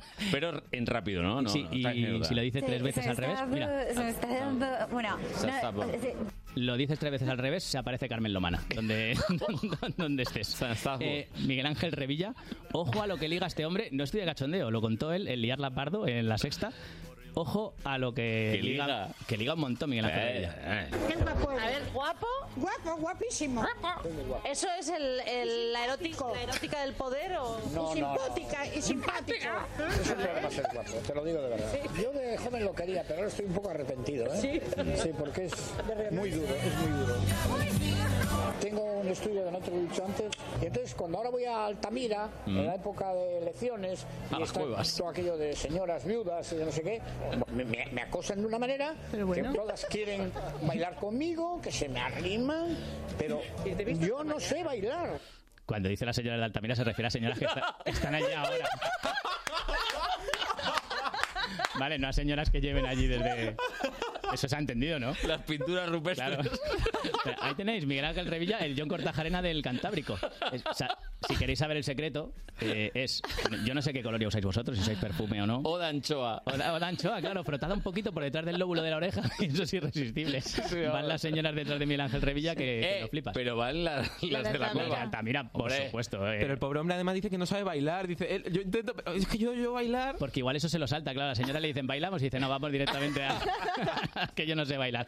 Eh, vuelta al cole, ya hemos llegado al momento, a mi momento favorito. qué bueno. Elena Furiase nos puede enseñar lo que queramos sobre el cambio climático, nos lo puede enseñar ella. En un futuro tendrás que explicarle a tu hijo pequeño lo que es el calentamiento global. Uh, vale, pues al parecer nos estamos acercando demasiado el Sol y la Tierra. ¿Qué pasa? Que va a llegar un momento que va, o sea, que hace tanto, tanto, tanto calor que los polos se están derritiendo. ¿Qué pasa? Que si los polos se derriten, todos los animales, todo el ecosistema que se está creando en el mundo, va a llegar un momento en el que ya no se va a poder, em, o sea, no vamos a poder subsistir. Claro, la segunda parte más o menos, pero lo de que la Tierra se está acercando al Sol, ¿eso cómo va, Tamara? O sea, quiero decir, nos dicen que no usemos bolsas de plástico para llamado entretenidos. Tamara, ¿eh? Elena, Ay, la- Elena. es que estoy Es que obsesionado. estás con Tamara. Estoy obsesionado, Orden de alejamiento ya. ¿Qué, cosa- qué cosas me pasan, eh? Elena, o sea, nos dicen que, use- que no usemos bolsas de plástico para tenernos entretenidos, pues en realidad no tiene solución. Si nos Mm. estamos acercando al Sol, es decir, por mucho que no contaminemos, por mucho que no nos echemos laca, nos vamos a pique. A ver, depende. Si tú, por ejemplo, estás, por ejemplo, por el Banco España, ¿eh? te vas acercando a Sol. Eso es, eso es verdad cada vez vas, más. Vas por carretas bajando y te, vas- También. te estás acercando a Sol. O sea que a lo mejor era un poco ese el Visto por ahí, concepto. puede ser. Yo me imagino a los científicos escuchando a Elena Furias y diciendo, tíos, Mm. tíos, tenéis que ver una cosa. Estamos súper equivocados. Por cierto, Tamara, ya que estoy tan obsesionado con Tamara, Tamara Falco, ¿tú, qué- tú qué opinas del cambio climático? Se, se me está, se me sí, gracias, Tamara. Amigos Tamara. de vuelta al cole, necesitamos a Tamara. Por favor, todos los días de colaboradora. No, bueno, Imagínate un día- que vaya al un día, un día largo. Imagínate que sería, vaya al- sería maravilloso, ¿eh? La lía, ¿eh? Sería maravilloso. En fin, si le entendemos algo, claro. Eh, eh, otra cantante en horas bajas que se manita han tenido las pobres, Ay, ¿verdad? ay. Taylor Swift. Uh, Eh, hay- uh. hay, gente que no la puede ni ver, ¿vale? Pero atención a la razón, que es lo interesante del caso, que la contaron en la sexta. Los Ángeles Kings, un equipo de hockey, asegura que la cantante Taylor Swift es gafe y que pierden partidos por su culpa. Sí, porque al parecer los Kings lo ganaban todo hasta que colgaron un cartel celebrando el récord de llenazos de Taylor en el estadio. Y desde entonces, oye, nada de nada. No ganan ni papipas. Es más, hace poco taparon parte del cartel y ese día ganaron. Atención, ¿eh? lo que, claro, lo que no- no sabemos es si eso pasa también en España. Igual Vinicius ha estado en un, en un concierto de Taylor Swift. Eso lo hemos comprobado. O tiene sabemos, Spotty con- Claro, sabemos qué casete llevaba en el coche Carlos Sainz cuando él trata de arrancarlo. Igual estaba escuchando a Taylor Swift y Ojo. ahí falta investigar un poquito y Por rascar. eso digo, jolín, pues será gafe, pero si es una artistaza, hombre. Vale, por si acaso aquí no tengamos ni No, pósters, no, ni no. fotos, ni Eh, no pongas Taylor, ¿eh? Dale a, bo- a borrar. Ahí, tú, cuando tengas alguna duda, Tamara Era- Falco. Erase, erase. Claro, perfecto. Cambiamos de tema. Eh, un payaso, eh, eh, no es un insulto, es una descripción, ¿vale? Es un payaso profesional que se dedica a eso. Saca a un niño al escenario y ojo a las durísimas declaraciones del Ojito, chaval. ¿eh? ¿Y usted guapo? Sí. ¿Y a quién salió de guapo? ¿A su mamá o a su papá? mi papá. A un amigo de mi papá. A un amigo de mi papá. Menuda vuelta a casa más, más tensa que hubo en esa familia. Había más nervios allí que en unas oposiciones de, a, a maestro. Eh, bueno, en este caso tengo que reconocer que el payaso se lo sopló al niño. Era una bromita del payaso. Sí, hombre, Pero, pero- porque cuando se quita los zapatones y la nariz es abogado de divorcio. Entonces dice, dice, yo voy a ir haciéndome el camino aquí y me saco, Voy y me saco haciendo, voy clientes y ya está. Y esto lo hemos conocido gracias a un vídeo que se ha hecho muy viral. Y otro personaje que he conocido yo gracias a internet se llama La Pepi. La Pepi. Y se ha hecho también muy viral por su dominio de la tecnología, concretamente del teléfono móvil. A ver. Tú no tienes Instagram, ¿no, Pepi? ¿Y eso qué c es el Instagram? Yo tengo un, un ¿eso cómo se llame? Un, un- ¿Un qué? niña, ¿cómo es mi, mi móvil? ¿Cómo se llama? llama? Un Jai, un Heifo, un Heifo. Headphone. Este es mi, mi, Mi este, ¿cómo se Highboy. Mira, y esto es lo mejor que hay. ¿eh? Mm, es telefunken. Telef- y esa cosa? Sí, para una foto nada más. Porque le, le tengo que poner los eigas, eso que. ¿Los que se Heiga? pone, es que a lo mejor tendré que comprar una tarjeta nueva. ¿Tengo que comprar una tarjeta nueva? Sí. Bueno, pero si tiene una foto, ¿qué hago con la foto que ha salido? ¿La pierdo? Y- Si quieres otra, tienes que borrar. Claro. Pero es que yo quiero hacer más fotos. Esto es un jaleo. una foto. Por ejemplo, una foto de la playa hoy y la sube y la pone. Una leche. Una leche. Y yo la subo y cuando llega a mi casa me han robado, que sabe la gente que estoy aquí en la playa. Claro, es que es experta en tecnología Poca móvil y broma. seguridad. O sea, la- Sí, las sí, dos sí. cosas, claro. Mira, será lo que sea, sí. pero tonta no es. No, no, claro que no, hombre, sabe perfectamente lo que se Tú puede subir a subes redes una y lo que foto no. diciendo que está en la playa y te Claro. pueden choricear. Además, en su caso concreto, que solo tiene una foto en el móvil una- y la tiene que ir cambiando. Es, es maravillosa. Claro, si le preguntas, tú le preguntas, Pepi, que tú llevas la tarjeta en el móvil, tú pagas con el móvil con la tarjeta y dice, claro, y la lleva pegada con celo. fuera de, fuera del móvil. Y así marca. Telefunken en el móvil, ¿eh? Hombre, marca Telefunken. que- pero empieza diciendo que es un iPhone. Le parece entenderse que, es, iPhone, que es- iPhone. que es un iPhone. Y dice, ah, pues tendrá un iPhone 6 y Sí, tal. No, un. Telefunken. Que no- que- Telefunken, que hombre. yo sepan, Telefunken ni hace móviles. No, ya no hace ni teles. No, no, ni tele ni Funken. En fin, eh, mejor, así no se pasa el día pegada al móvil, que eso pasa, ¿eh? Y si no, fijaos, al figura que he encontrado en First Dates. te gusta Estar con el móvil y tumbarme en el sofá. Qué actividad, ¿eh? No voy a mentir, en plan, yo no voy a decir que hago alpinismo ni hago, Ah, voy al museo no. porque a mí me la bufa, tío, eso. Yo estoy tumbado, eh, la mayor parte del día tumbado en el sofá con el móvil. y Este ya ligó, ¿no? Otra cosa. Sí, sí. Ah, los sábados por la noche salgo de fiesta también. Claro, ya está. Hombre, mole- molestar no molesta, esa es la verdad, porque es parecido a tener un gato. Es más, si le, si le pones debajo del sofá una palangana con tierra, igual Es feliz. Y claro, igual no te usa ni el baño, o sea, porque ¿Qué es, es un tío que está ahí con su móvil y ya está. Eh, a ver, lo que está muy bien es venderte así, porque quiere decir, tú sales con este, cualquier sorpresa que te lleves es buena. O sea, Hombre, cualquier cosa que, Todo va mejor. Claro, a peor no, no va a ir. Además, eh, la, frase, la frase vale para todo, porque Mm. tú dices, gracias por venir a la entrevista de trabajo. ¿Qué actividades extracurriculares desarrolló usted en la universidad? A ver. Estar con el móvil y tumbarme en el sofá. Perfecto. No te, En voy su- a, no te voy a mentir. En su anterior trabajo, ¿cuáles eran sus funciones? Está con el móvil. Estar con el móvil y tal. lo Estar con el móvil y tumbarme en el sofá. ¿Ves? Si le llega como analista económico un balance defici- deficitario, ¿qué haría? Estar con el móvil y tumbarme en el sofá. La última, un tren sale de Basauri a 70 kilómetros por hora y un tren de Ponferrada a 90 kilómetros. Para saber dónde se cruzan, ¿qué harías? Estar con el móvil y tumbarme en el sofá. ¿Ves? Funciona, funciona perfecto. Funciona Oye, perfecto. en serio, no ligo, Sí. ¿no? Eh, no lo sé. Es que no me quedé hasta el final, ver, claro. normal. Es que cuando intelectualmente no son estimulantes no los veo. Se tumbó- eh, Rubén se tumbó en el sofá con el móvil y ya está. Yo solo veo first para la gente. Estaba, estaba tumbado con el móvil. Claro, me- el sofá. sí, eso. en fin. Te aplicaste. Eh, no nos vamos a ir de first dates porque, ojo, que estamos poniendo este como mala opción, pero es que tenéis que escuchar al siguiente. Mm. A ver. Es un hombre místico, Eh, el- espiritual. el- el- sí, sí, total, total. Ahora mismo eh, tengo una paz interior ¿Eh? total. Creo en una fuerza cósmica y creo que cuando nos vamos de este mundo vamos a otro lado. E incluso hay gente que los castigan volviendo a él. Y a lo mejor pueden aparecer como de color o como chinos o como en un país miserable. Y todo lo que hayan hecho mal lo tienen que pagar. Lo ha dicho. O sea, lo, lo que estáis, es que lo ha dicho. O sea, porque estáis dándole vueltas. No, no, se referirá O sea- a, que, a que si eres malo vuelves como negro a la tierra. No, no ha podido decir eso tan racista. Sí, efectivamente. Ha dicho que, que te castigan que siendo si se han negro o portado chino. mal, vuelven a la vida siendo negros o chinos. Que esto científicamente me parece que no está demostrado, ¿vale? En cambio, que este señor sea idiota, si está subiendo, sí está subiendo mucho en las apuestas. Sí, Eh, ¿Qué hora es? En fútbol, jornada 23 de Liga Santander a las 9 con el Girona Leganés. Por cierto, que en el Madrid se ha lesionado Tony Cross para las próximas dos semanas. 8 y 3, 5 y 3 en Canarias. ¿Eh? Ahí está, 8 y 3, 5 y 3 en Canarias. ¿eh? Está muy bien que sean 3 horas menos porque si vas deprisa puedes comer en Madrid y tomarte el brunch en Lanzarote. Llega- de hecho, llegas más joven, te, te tersa el cutis en el, en el viaje. Si, si esto lo sabe Marty McFly, ni DeLorean ni nada, viaje a Canarias y ya está. Madre mía. Pero ojo, que hemos escuchado ya 3 horas, media- tres horas menos en Sí, Canarias, sí, ¿no? sí. Vale.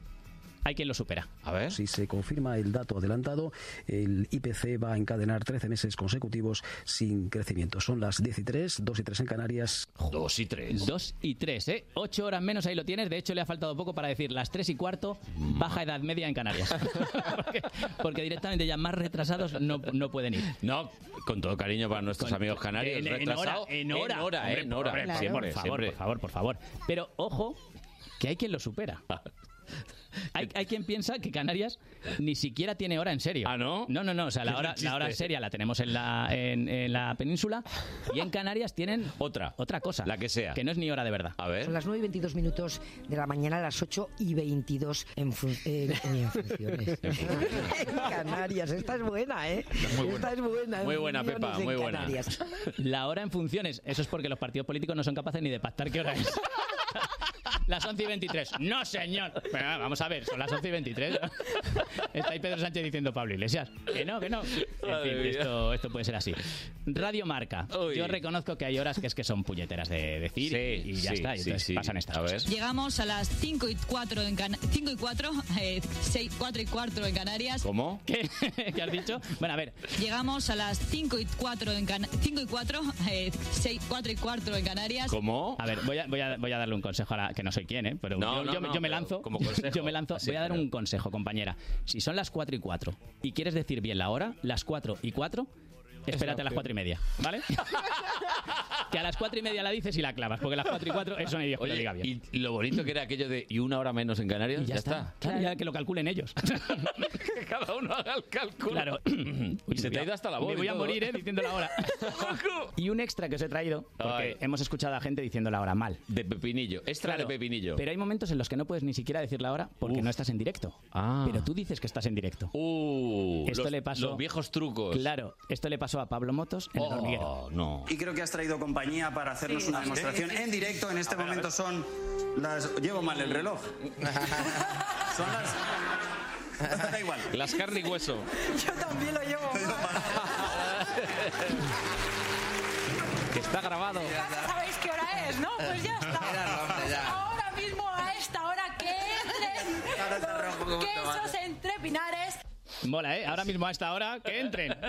si fueran cinco minutos más tarde, no, pero ahora a esta hora que entren, venga. ¿Te imaginas que el patrocinador sea una marca de relojes? Es bueno. Oh, esa, sería, ¿eh? pre- sería precioso, Eh. sería precioso. Pero está bien porque por lo menos lo emitieron así, no. Oye, nosotros aceptamos patrocinio, no pasa nada. Entre pinares, De relojes, sea, de la quesos. NASA, de la NASA.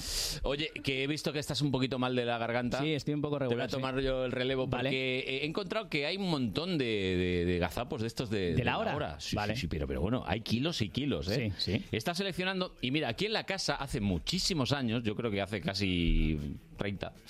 Pues había un boletín a las 6 de la mañana, un boletín informativo. Sí. A ver, Muy mala, 6 de la muy mala, mañana- muy mala hora para decir la 6 de hora. la mañana es una hora muy mala. Es una hora muy mala. Y estaba José Luis Liébana que dio la hora y pasó esto, verás. Son las 6 de la mañana. Bien.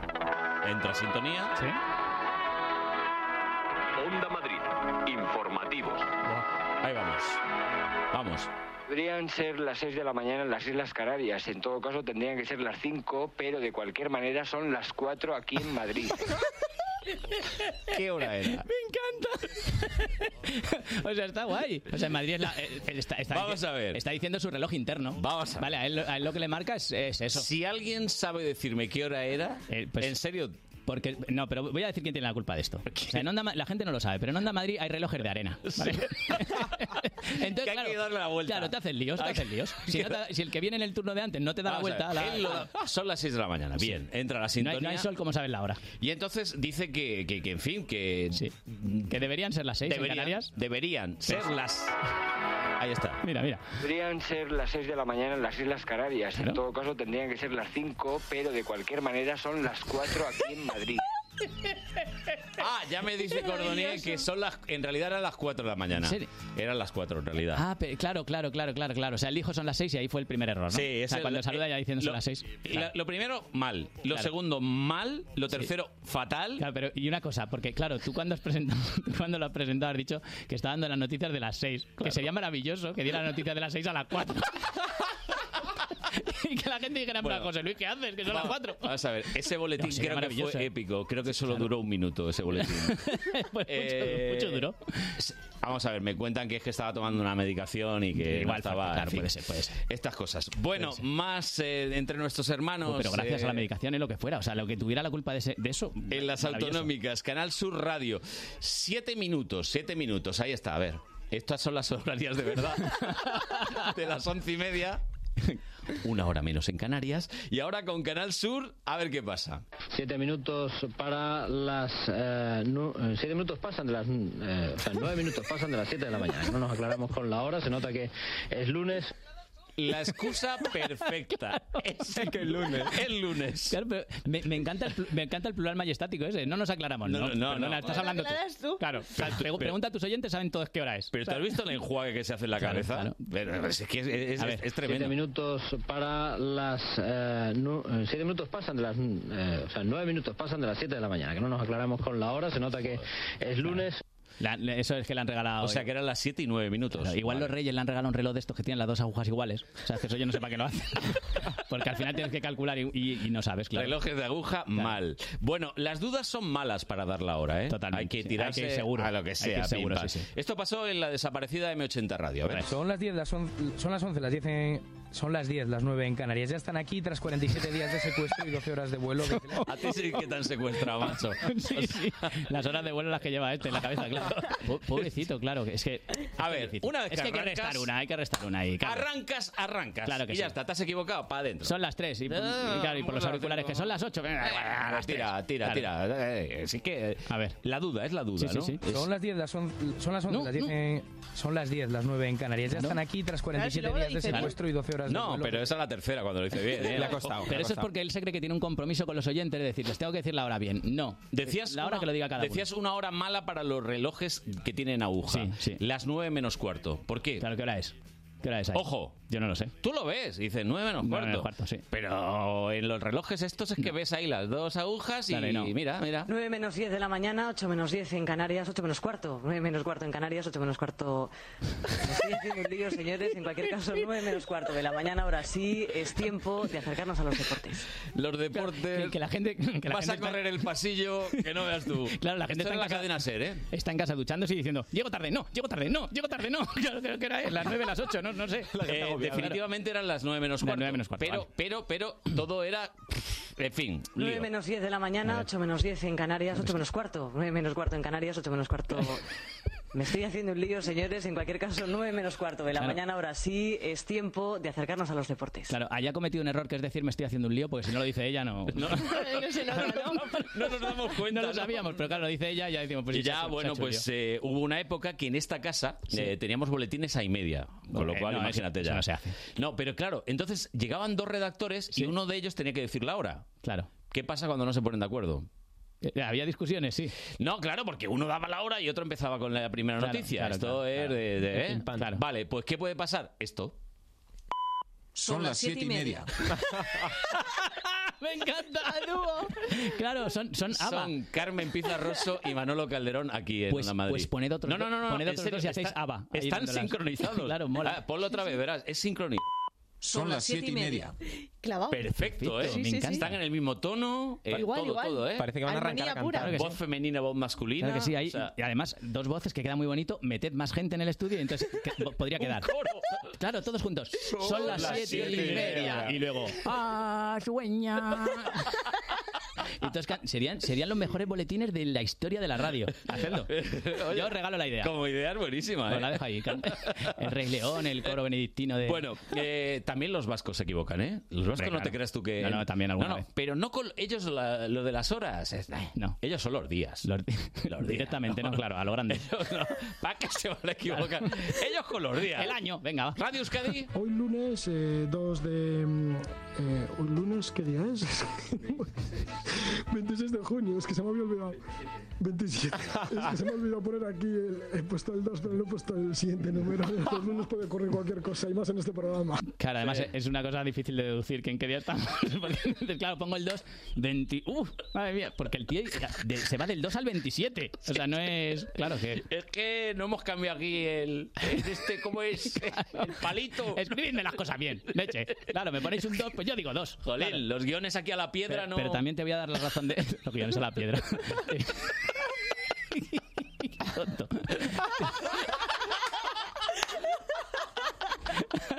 Te, te voy a dar la razón en una cosa. Si el tío sigue y dice dos, ya está. Ya O sea, está. dice 2 de octubre y la gente en casa pues se ha equivocado. Yo creo No, que no, estamos pero el es que 27, él- pero, pero da muy igual. honesto, muy Claro, honesto, a claro. ver, sí, sí, eh, por decir la verdad. Lunes, eh, 2 de... mm, eh, dos, ¿Un no. lunes qué día es? 26 de junio, es que se me había olvidado. 27, es que se me ha olvidado poner aquí, eh, he puesto el 2 pero no he puesto el siguiente número. Los lunes puede ocurrir cualquier cosa y más en este programa. Claro, lo que igual, pasa. igual era el lunes temprano. Sí, ¿sabes? era temprano, era temprano, era temprano. Bueno, pues si no lo pones en el guion, pues es complicado. Oye, ¿8 menos 10 o 7 y 25? ¿Son horas? A ver. Se parece mucho. Si es que suena igual. Yo creo que son casi idénticas, ¿no? o sea, son las 8 menos 10, son las, Parecido, parecido. son las 7 y 25. Pues después de escuchar a la compañera en Canal Sur, veréis, veréis. A ver. Señoras, señores, ¿qué tal? Muy buenos días. 7, 8 menos 10 de la mañana. Perdón, 8, 7 y 25 de la mañana. Se ve que a esta hora tan temprana nos pueden permitir equivocarnos con la hora. Dúchate con café. ¿eh? Ahora, que salidas tienen todos, Claro, ¿eh? dúchate con café y con la boca abierta. Claro, todos tienen ahí a que... Sí, no, es que hasta ahora, no, es que el lunes... Yo- ¿Sabes lo que me imagino cuando pasan estas cosas? A un compañero moviéndole las agujas. ¿Sabes? Así, muy rápido, las 8 menos 10. Coño, ¿qué ha pasado? El Ahí, las 7 y 25. compañero cabrón, el que, el que está siempre ahí con, la- con las agujas. Con un ¿no? imán por detrás. ¿sabes? Venga, ya la última, que si no se me acaba. Deportes de Onda Madrid hace muchísimo tiempo y es que hay horas muy malas, ¿eh? Muy malas. Pues una jornada que presenta estos partidos para los equipos madrileños. Mañana a las 8 y mierda, a las 8 y media, Rayo Vallecano Deportivo, Andújar Oliver, el árbitro. Andújar Oliver, el árbitro. Claro, claro, o sea, lo de las ¿En ocho y qué mierda estaría pensando? era por los, claro, por los equipos, por el árbitro, por, por el trabajo que no le gusta, o sea, claro, por la, por la hora Pero que sí, igual es ¿eh? mala. Qué profesional, ¿eh? Sí, ¿no? Claro, hombre. O sea, este ni se para ni nada, ¿eh? Es que Pues sigue... una jornada que presenta estos partidos para los equipos madrileños. Mañana a las 8 y mierda, a las 8 y media, Rayo Claro. Vallecano Deportivo, Andújar Oliver, el árbitro pestañea. del Claro. encuentro. Pero en, en- ves, en este caso, normalmente hay que seguir, es verdad, te doy la razón. Pero en este caso dices, las ocho y mierda, para ti. Y, si- y sigues y quedas como Dios, quedas como un profesional. Eso no se olvida nunca. Bueno, bueno, que tampoco vamos a olvidarle nosotros. ¿Os ha gustado, no? Me acaba de mandar un mensaje el maravilla. director que nos acaba de encargar un programa de gazapos por listos. Y que me vaya, pone ese que se vaya ya. Y que se- y él- y él- Tú haz lo que quieras, Carlos, dice. pero- Y el otro que... Vale, vale. Bueno, pues nada, valiendo, Ya ¿no? está, dos tontos muy tontos. Venga, Ya. pues ya que es la hora de a las cuatro y cuarto. Di la hora, di la hora. Las cuatro y cuarto. Seis y diez en Canarias. Menos una hora. Sí, más o menos. venga. Adiós. Adiós. Desde Onda Madrid te deseamos feliz Navidad.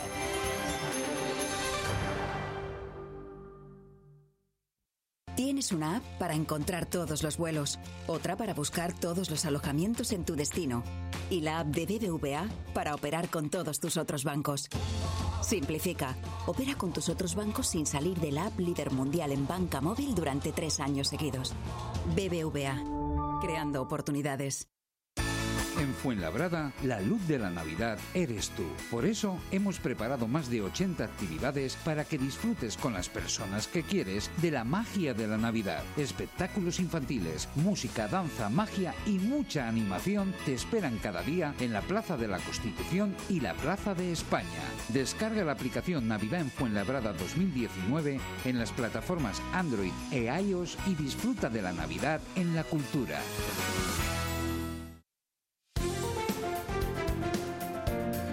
Buenos días Madrid fin de semana. Con Carlos Honorato en Onda Madrid.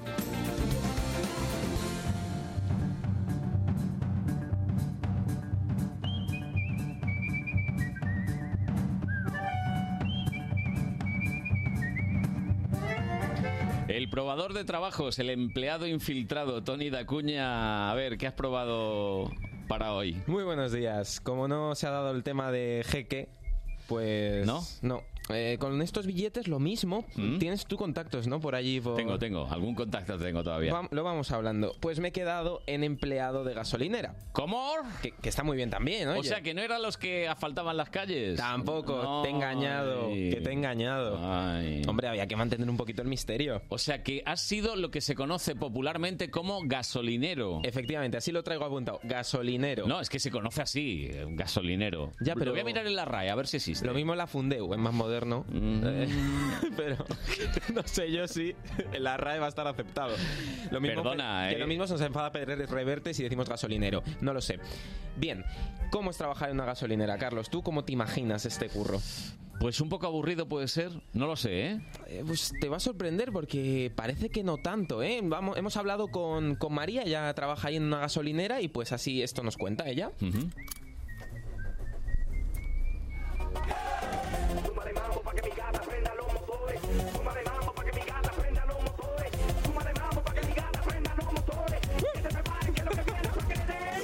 Pues eh, nada, mm, estamos ahora casi menos vender gasolina, como ya son autoservicios. La gente se echa sola, a no ser que te lo pidan. Pero estamos allí, estamos de cajeros, estamos de reponedores, estamos haciendo pan, estamos haciendo bollos. Eh, yo hago pedidos también y hay mucho trabajo, mucho trabajo. Mucho trabajo. Pero no relacionado con, con echar gasolina. Oye, que según la Fundeu sí se puede decir gasolinero, ¿eh? Vale, gasolinero y el femenino gasolinera. Hombre, es que si dice gasolinera parece que es el establecimiento. A- a- Mira, a mí lo que me lo que me gusta, lo que nos contaba María, dice, yo de todo me sé echar gasolina, hacemos bollos, hacemos pan. Es que a mí me esa parte de tener que tal, porque lo mismo puedes arramplar con alguno de con alguno Vamos a de ver, los Tony. Tony, Tony, eh, que estamos, eh, a ver, estamos con la legalidad. Siempre traes algo que es ilegal, alegal o, o similar. No, pero si a tú ver- te comes algo que está en tu puesto de trabajo, estás cometiendo una ilegalidad. No, porque eso lo puedes usar como dieta. Como dietas, tú lo, Blanda. tú lo incluyes como dietas. Una dieta blanda. Claro. Porque tu cara es muy dura. A ver, María que María tenía como voz de aburrida, ¿no? De "Buah, que estamos pasará muchas horas ahí, muchas la horas, mujer". seguro. Sí, ¿no? se- me contaba que eran ocho horitas dentro de lo que cabe, dentro de los trabajos que hemos estado. Al menos es un trabajo que. el- por turnos, ocho Eh, horas. por turnos. Si te toca por la noche, eh, estamos. jaja. Ya. Eh, ella me dijo que ella, por suerte, no. Pero que tenía compañeros que, que sí que por la noche y que, bueno, que es, que es más duro y que alguna vez que le ha tocado, pero que no, no lo recomienda. Luego también la pregunté porque yo- a mí se me ocurrió una duda y es, oye, pero vamos a ver, esto ya es autoservicio. Aquí te llega gente que no sabe llenar el depósito. Y pues hay gente que no, oye. Está usted reportando diésel. Muchas gracias. esa Buen voz. viaje. Qué bonito, ¿eh? Todavía hay gente que no sabe echar gasolina o que quiere echar gasoil en los de gasolina o gasolina en los de gasoil, que se confunde mucha gente. Madre mía. Mucha gente porque tiene coches tanto de gasoil como de gasolina. No. Y gente que a lo mejor, no sé si se ha sacado hace poco el carné, pero que dices, madre mía, ¿cómo está? mm, Va este por la vida o esta. Y no saben la gasolina que lleva su coche. Vamos a ver, Carlos. A ver. ¿Tú sabes la gasolina que lleva tu coche? Sí, sí, sí. A Lara ni la voy a preguntar porque Pero a mí no, porque yo la incendio. o sea sabemos que tenemos una- tiene- Lara tiene unas experiencias raras en este, en este mundo de... Mira, hubo propuestas, En todo, en todo. hubo propuestas por ahí de que tuvieran diferente agujero los de gasolina que los de diésel, que fuera uno más ancho que otro para que no pudiera. Pero es que como somos los españoles lo forzaríamos, ¿eh? Sí, y luego- porque vamos, esto tiene el caño gordo, pues venga, dale, pupa. Eh, Pues lo dejo sobrepuesto, que entra igual. no, claro. Y luego encima viene la Unión Europea con los distintivos estos nuevos que nos quiere aquí complicar la Ah, vida. y cuando ya hay 5 o 6 que encima hay uno de gas o de no Que sé sí, qué, dices, pero por favor, El no. E8, el E no sé qué. Mira, mira, nada. El GLP también. Luego, luego, además es que, claro, yo me imagino estas personas que te llegan, oye, disculpe, que es que el coche... Hola. Que, que el coche no me arranca. Pero, pero ¿qué gasolina le ha hecho? No, le he echado diésel. Pero sí, señor, que es, que es, de la 97 es gasolina, sí, esta. sí, claro. Pues nada, nada. 97 no hay. ¿eh? Es digno, es digno de verlo. Yo creo que me echaré una risa. Esto como, como pro yo lo voy dejando que, que con los torpes yo podría ser uno de ellos, pero no eh, porque sería el empleado. Pero bueno, que, que vamos a ver qué anécdotas ocurren ahí porque, Ah, hay porque, anécdotas. porque da bastante. Ojo, juego. ojo.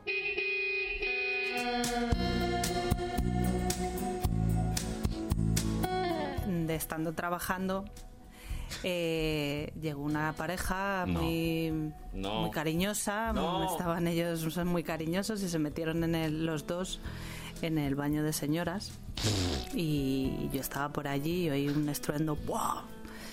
y resulta que no sé qué bueno supongo que no sé lo que, lo que iban a hacer, pero se sentaron en el, en el lavabo, luego Mm. se sentó la chica y el lavabo se cayó y se destrozó. Madre mía. Susto tremendo, salieron corriendo, yo salí detrás, que qué pasaba, que, que había pasado, que por lo menos dijeran algo, pero aún así se fueron corriendo, obviamente no pago seguro. No dijeron ni adiós. Nada, nada, ni adiós. No, si quieres dejar una notita, ¿no? La cosa es que esto, esto me lo matizó, me lo matizó después. me dijo que la chica llevaba el muslo sangrando. Pobrecita. O sea, A una ver, el amor, el amor todo el mundo sabe que es una profesión de riesgo, es, es difícil porque a veces, eh, pues eso, dan esas, ¿no? Es, Puede esos pasar cualquier impulsos. cosa, sí. Si no, bueno, que le pregunten a Alejandro Sanz, que creo que hoy vamos a tener alguna representación de, de lo que él Luego- siente. luego con el amor. veremos. Sí, sí, sí. no, no, veremos, escucharemos también. Pero yo me he quedado tocado con esto. Es que cómo te das sin decir adiós. Es que la educación es lo primero. Chico.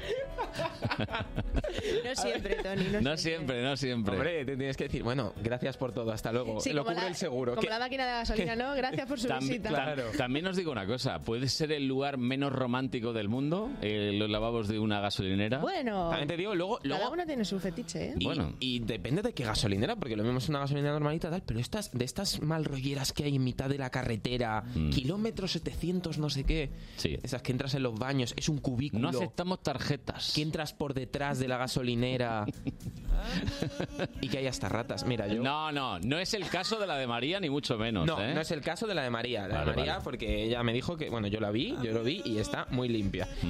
Y bueno, pues que ¿Y no le preguntaste por la gente que se va sin pagar? Mm. De verdad, qué periodista. ¿Qué, qué, qué? Si es que ves, te tienes que buscar la vida en otros trabajos. Ya, ¿eh? No llegas a, a eso, a eso. El- la principal problemática que ellos tienen. Onda Madrid, sí, mientras busco otra cosa. Ah, venga, Carlos, sálvame. Qué sinvergüenza, Raquel. Raquel, eres una sinvergüenza. A lo mejor como rapero sí que tienes algo de futuro. No lo veo, ¿eh? Yo no, no, no me veo Hombre, tampoco de si. Sape ha grabado un disco, tú puedes grabarlo también. Estuvimos allí en... También lo vamos a contar, ¿eh? La Estamos, presentación. estamos haciendo ya spoiler de nuestro propio programa. Vamos, aquí de- desentrañando las, lo que vamos a... Así que no te contó nadie que, de- que se haya hecho un simpa en la gasolinera, Pues nada. fíjate que no, no me contó. Yo imagino que si no me lo contó es porque no será algo muy Sí, que la pasa. gente haga. Desgraciadamente, y bromas aparte, pasa. Es. es, eh, Es que pues, está muy cara la, Carlos, gasolina. Carlos es la voz de la experiencia, también te digo, lo está diciendo con conocimiento de causa. ¿Qué Mm, sí. ocurre cuando te vas ¿Eso sin qué pagar, Carlos? Carlos? No, no, no, no, no, no sé. Es que la gente se va sin saludar. Pues entonces se van sin pagar también. Y los que se van sin pagar eh, abren la ventanilla, sacan la mano y dicen hasta luego, Lucas. Hasta luego, María Carmen. Bueno, entonces ¿qué? Pues María nos hizo un poco un recopilatorio de los pros y los contras que tiene. Ah, ella este misma. trabajo. O sea, sí, ya sí. ni tú- ni- Yo ya ni lo tú. hago. No, Bien, ahora hago yo el mío. Joder.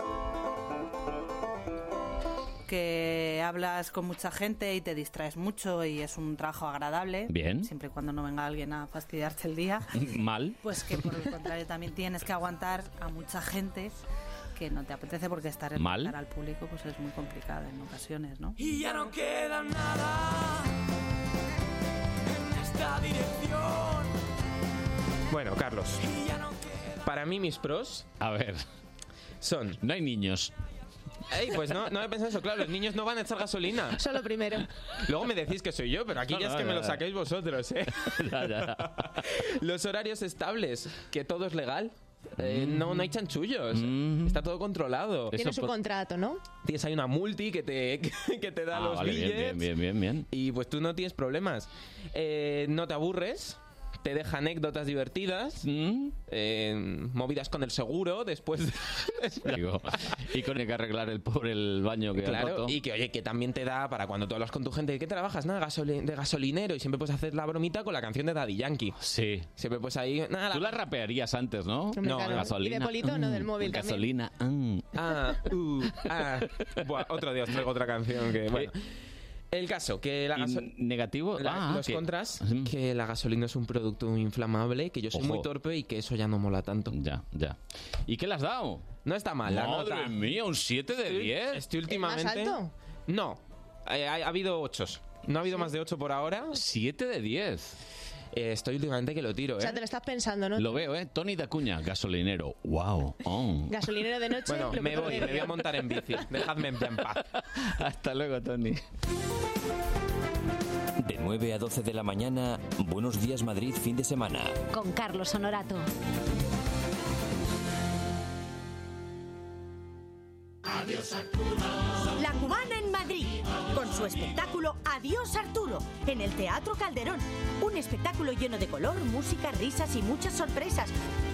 Nadie ha vivido como Arturo. No te lo pierdas, te vas a divertir. Cruz Roja necesita tu compromiso, tu solidaridad y tus ganas de ayudar a quien más lo necesita. Quédate conmigo. Quédate con Cruz Roja haciéndote socio o socia en mequedoconcruzroja.org o en el 900 104 971 y haz que las cosas cambien. Gracias.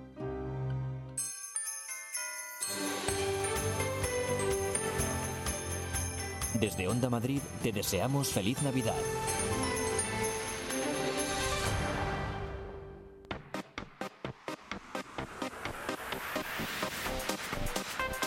Aquí llega, no podía faltar en este Día de los Inocentes, no podía faltar ella. Diana Martín, mamá tiene un plan. Muy buenos días. Muy buenos días. ¿Por qué lo dices? Porque soy muy inocente. No, porque es que tú además te dedicas todo el año a los más inocentes de la casa. Eso sí, eso sí. Ah, vale. Eso Y ya hoy me parece mejor. Es el día de todos ellos, ¿o no? Es verdad. Bueno, el- en las casas donde hay niños, el día del niño y de los inocentes es todos los días, Sí, porque sí. mira que se hacen notar. Ay, y estos días más, ¿eh? Que ya llevan unos, ya llevan unos cuantos días en casa y no veas tú cómo, cómo se nota, ¿eh? Hombre, que sí, sí, se nota, se nota bastante. Hoy además están un poquito revolucionados en general. Sí. Porque to- sobre todo los que saben lo que se suele hacer en un día como hoy, en- con los inocentes y, Ay. con las bromitas y las cosas. Así que a paciencia padres y madres porque son nos van a estar criaturitas. poniendo muñequitos en la espalda y ese tipo de Son cosas pues, criaturitas. de aquí a las 12 de la noche. Bueno, y mientras sean muñequitos todavía, que hay algunos ya que tienen ideas malas, ¿eh? Ya, Sí, depende, depende mucho de las edades. a partir de los también y nueve de- ya se les ocurren unas maldades a algunos que... Verdad. Madre mía. Bueno, pues Es tenemos verdad. propuestas para toda la familia y en este caso hoy una construcción de... Em, eh, Vamos a ver, ¿un iglú vamos a hacer? Claro, hombre. ¿Cómo? Claro que sí. ¿Y por qué no? Pues yéndonos a donde hay nieve. Ah, Lo claro. primero y más importante, nos tenemos que ir al puerto de Navacerrada. Sí, es, es necesario. Así, con guantes y tal, ¿no? Bien equipados, Claro. con guantes, bufandas, todas estas cosas. Pues nos hacemos una excursión al puerto de Navacerrada Mm. y, y luego allí yo, hombre, si ya tenéis experiencia construyendo iglúes porque lo hagáis todos los domingos del año, no digo nada. Ya. Pero si no, sí que os recomiendo que eh, busquéis a un monitor Claro. y vayáis con una actividad organizada. Sí, Nosotros mejor. os proponemos, sí, yo creo que es bastante importante.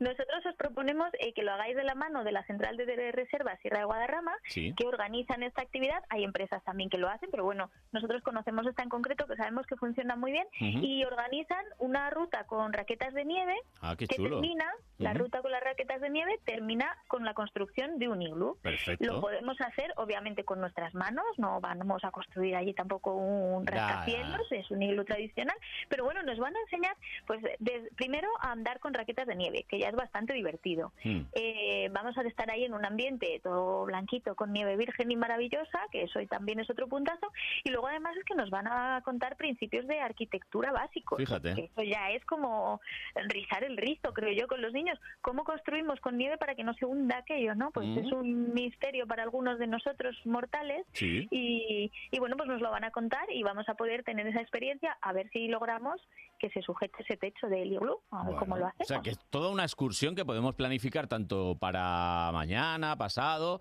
hasta, Sí, hasta el 7 de enero, ¿no? Hasta el 7 de enero lo hacen todos los sábados y domingos eh, de 10 a 2. Vamos, Y mediodía. De, de 10 a 2 de la mañana. Hombre, es que claro, Claro, sí, construir sí, sí, un, un iglú no, no, es tan, no es tan sencillo. No. Pero, pero sí que os garantizo que va a ser una experiencia Hombre. muy divertida, ¿eh? Muy, muy Y divertida. luego a comer unos huevos fritos con chorizo, pero vamos. Por lo eh, menos. Vamos, Por lo menos, pero... Porque la naturaleza da hambre, pero ya con nieve aquello es voraz, voraz. Además, a, a Navacerrada hay que subir tempranito, porque si no ya sabéis que se pone a tope el aparcamiento, no hay Exacto. quien pueda aparcar allí, estas cosas. Cosas que pasan, ¿eh? Así Sí, que hay sí. que planificarlo, hay que hacerlo Sí. con tiempo. Así que Con tiempo reservamos, que podemos reservar por mail o por teléfono. Podemos comprar las entradas directamente en la página web de la central de reservas. En, en nuestra página, Mamá tiene un plan, tenéis el enlace directo también para que lo podáis hacer. Y esta actividad, sí que os digo, es una actividad muy especial. eh, cuesta 24 euros los adultos, 15 euros los niños. Lo Y- digo para que vayamos Y es recomendable a partir de unos 4 o 5 añitos, puede ser, o... Sí, yo diría más bien cinco, Cinco o porque seis. es un... Sí, cinco o seis años. Bueno, a ver, también como decimos siempre, es que hay niños que son Hombre, muy... fortachones están y que pueden hacer Pero- estas cosas, sí. Claro, pero hay niños que les da más pereza andar, andar con nieve, si no Son les seis engancha, a lo kilómetros, mejor sí. les cuesta, son seis kilómetros, y aunque está pensado para ir con críos, bueno, pues que estén dispuestos a, a- a- a moverse un poco y a hacer ese esfuerzo, porque para ellos va a ser un esfuerzo, para nosotros también, ¿eh? No Vale. diremos, aunque tal. Pero bueno, que es- súper divertido y, y yo creo que les, a los niños les va a llamar mucho la atención esta actividad, porque muchos, muchos, muchos, casi seguro que la gran mayoría no la ha hecho nunca, así que... Yo he sido a hablar de los huevos fritos con chorizo y me ha dado ya unas ganas de ponerme aquí a comer que, que no te veas. saltabas el iglú y Sí, te ibas a hacer sí, con sí, los huevos sí. fritos. Bueno, Diana, que mañana volvemos. Un Mañana besito. Feliz Día de los. Inocentes. Adiós. Igualmente, hasta luego. Buenos días Madrid fin de semana. Con Carlos Honorato. A ver, tenemos abierto el chiringuito hasta mediodía y invitamos a gente interesante que viene aquí a cantar y a Sí. pasarlo bien. Sí, sí, y hoy sí. está con nosotros Cube. Cube, que es un grupo eh, formado, liderado por eh, Marian Frutos. Muy buenas, ¿cómo estás? Hola, muy buenas. Cube, que va con K y con V. Sí, es- Efectivamente. Ese es lo- el apellido. lo dejamos ahí y ya de está. la banda, con K y con V.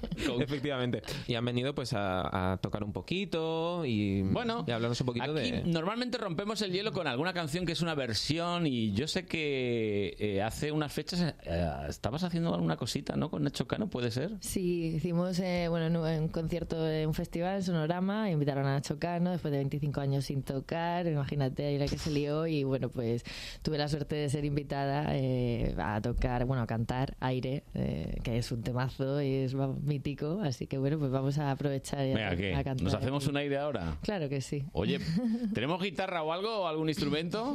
¿Hay, alguien- ¿Hay algún guitarrista en la sala? Sí, pero... Te dejamos hablar. Pobrecito mío, no lo hagáis hablar mucho. Bueno, pero el instrumento sí, ¿no? A ver, ¿cómo suena el instrumento? Sí, ¿no? Sí, hombre, sí No, tenemos, tenemos bonito. guitarra. Oye, pues un poquito de aire, ¿no? Un poquito de aire Venga, vamos a va. dar.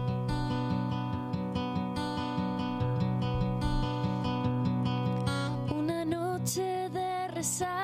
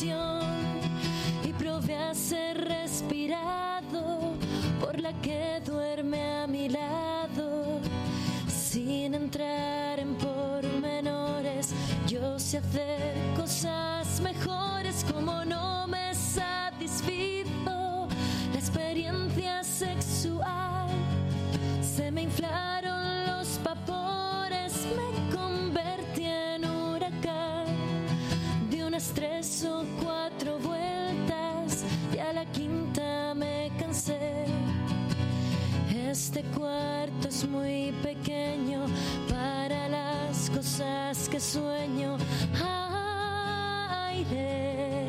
Soñé por un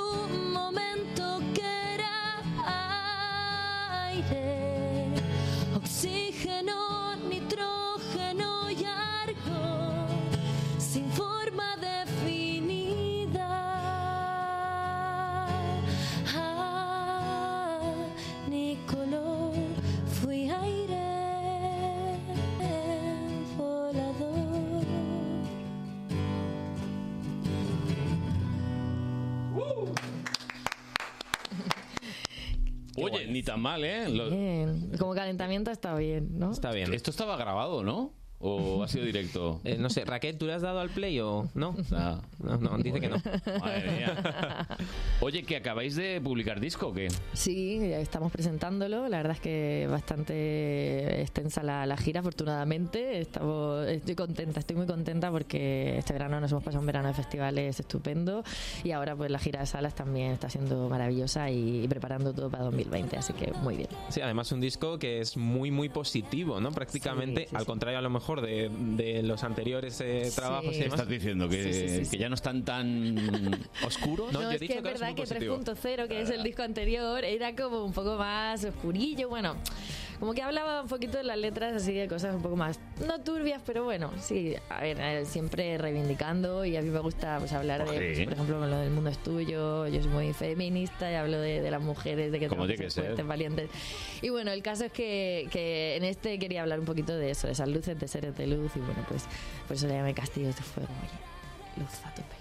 Además, bueno, dices de feminismo y tal, y pues además formas parte de una asociación que lucha Sí. justo por eso, ¿no? Por la Sí. visibilidad de las mujeres en la música y demás. Sí, MIM, claro. Que bueno, el objetivo es que desaparezca algún día, que ya no tengamos, ¿no? Que no Ningún- tenga, que no tenga motivo, ¿no? Eh, sí, pero bueno, ahí estamos también, pues eso, dando visibilidad a las mujeres en la música. Que, Sí, que haya igualdad. Sí. Que da igual quien cante, quien toque, quien... sí, que no tengamos que demostrar más ni nada de eso por, por ser mujeres y que, bueno, Pues sí, que, que cantáis a lo mejor en otro tono, pues porque tenéis eh, las cuerdas vocales de otra manera, pero bueno, da igual. Pero sí, es, bueno, es- es bonito, ¿no? En todos los casos. Claro. Bueno, ahora vamos a hacer una versión acústica de qué? De qué, qué- De Bailar en la Tormenta, que es el, el single el- que, que sacamos. Bueno, yo creo que la guitarra sigue funcionando. A ver. Sigue funcionando. Sí, Sí, ¿no? A ¿no? ver. Sí. Me dicen que está, que está on, está on la, Está la on. guitarra. Pues vamos Pues allá. vamos, ¿no? Con la tormenta. Vamos allá. Venga.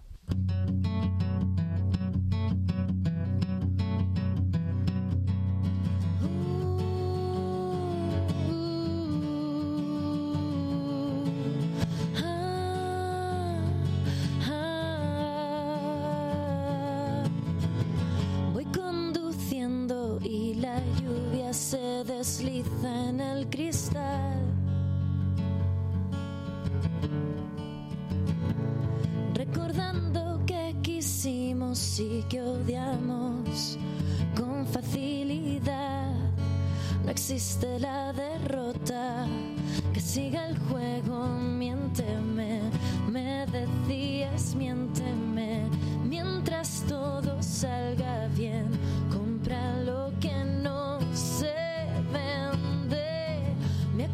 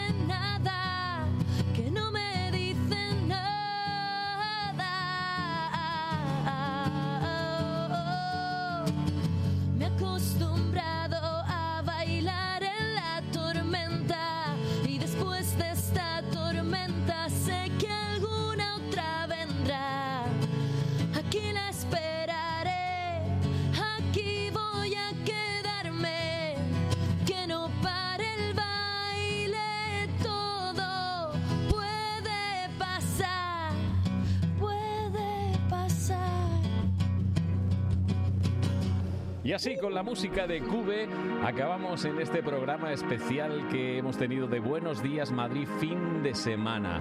Mañana volvemos a partir de las 9 de la mañana. Un besito, un saludo de Carlos Honorato en nombre de todo el equipo y hasta mañana.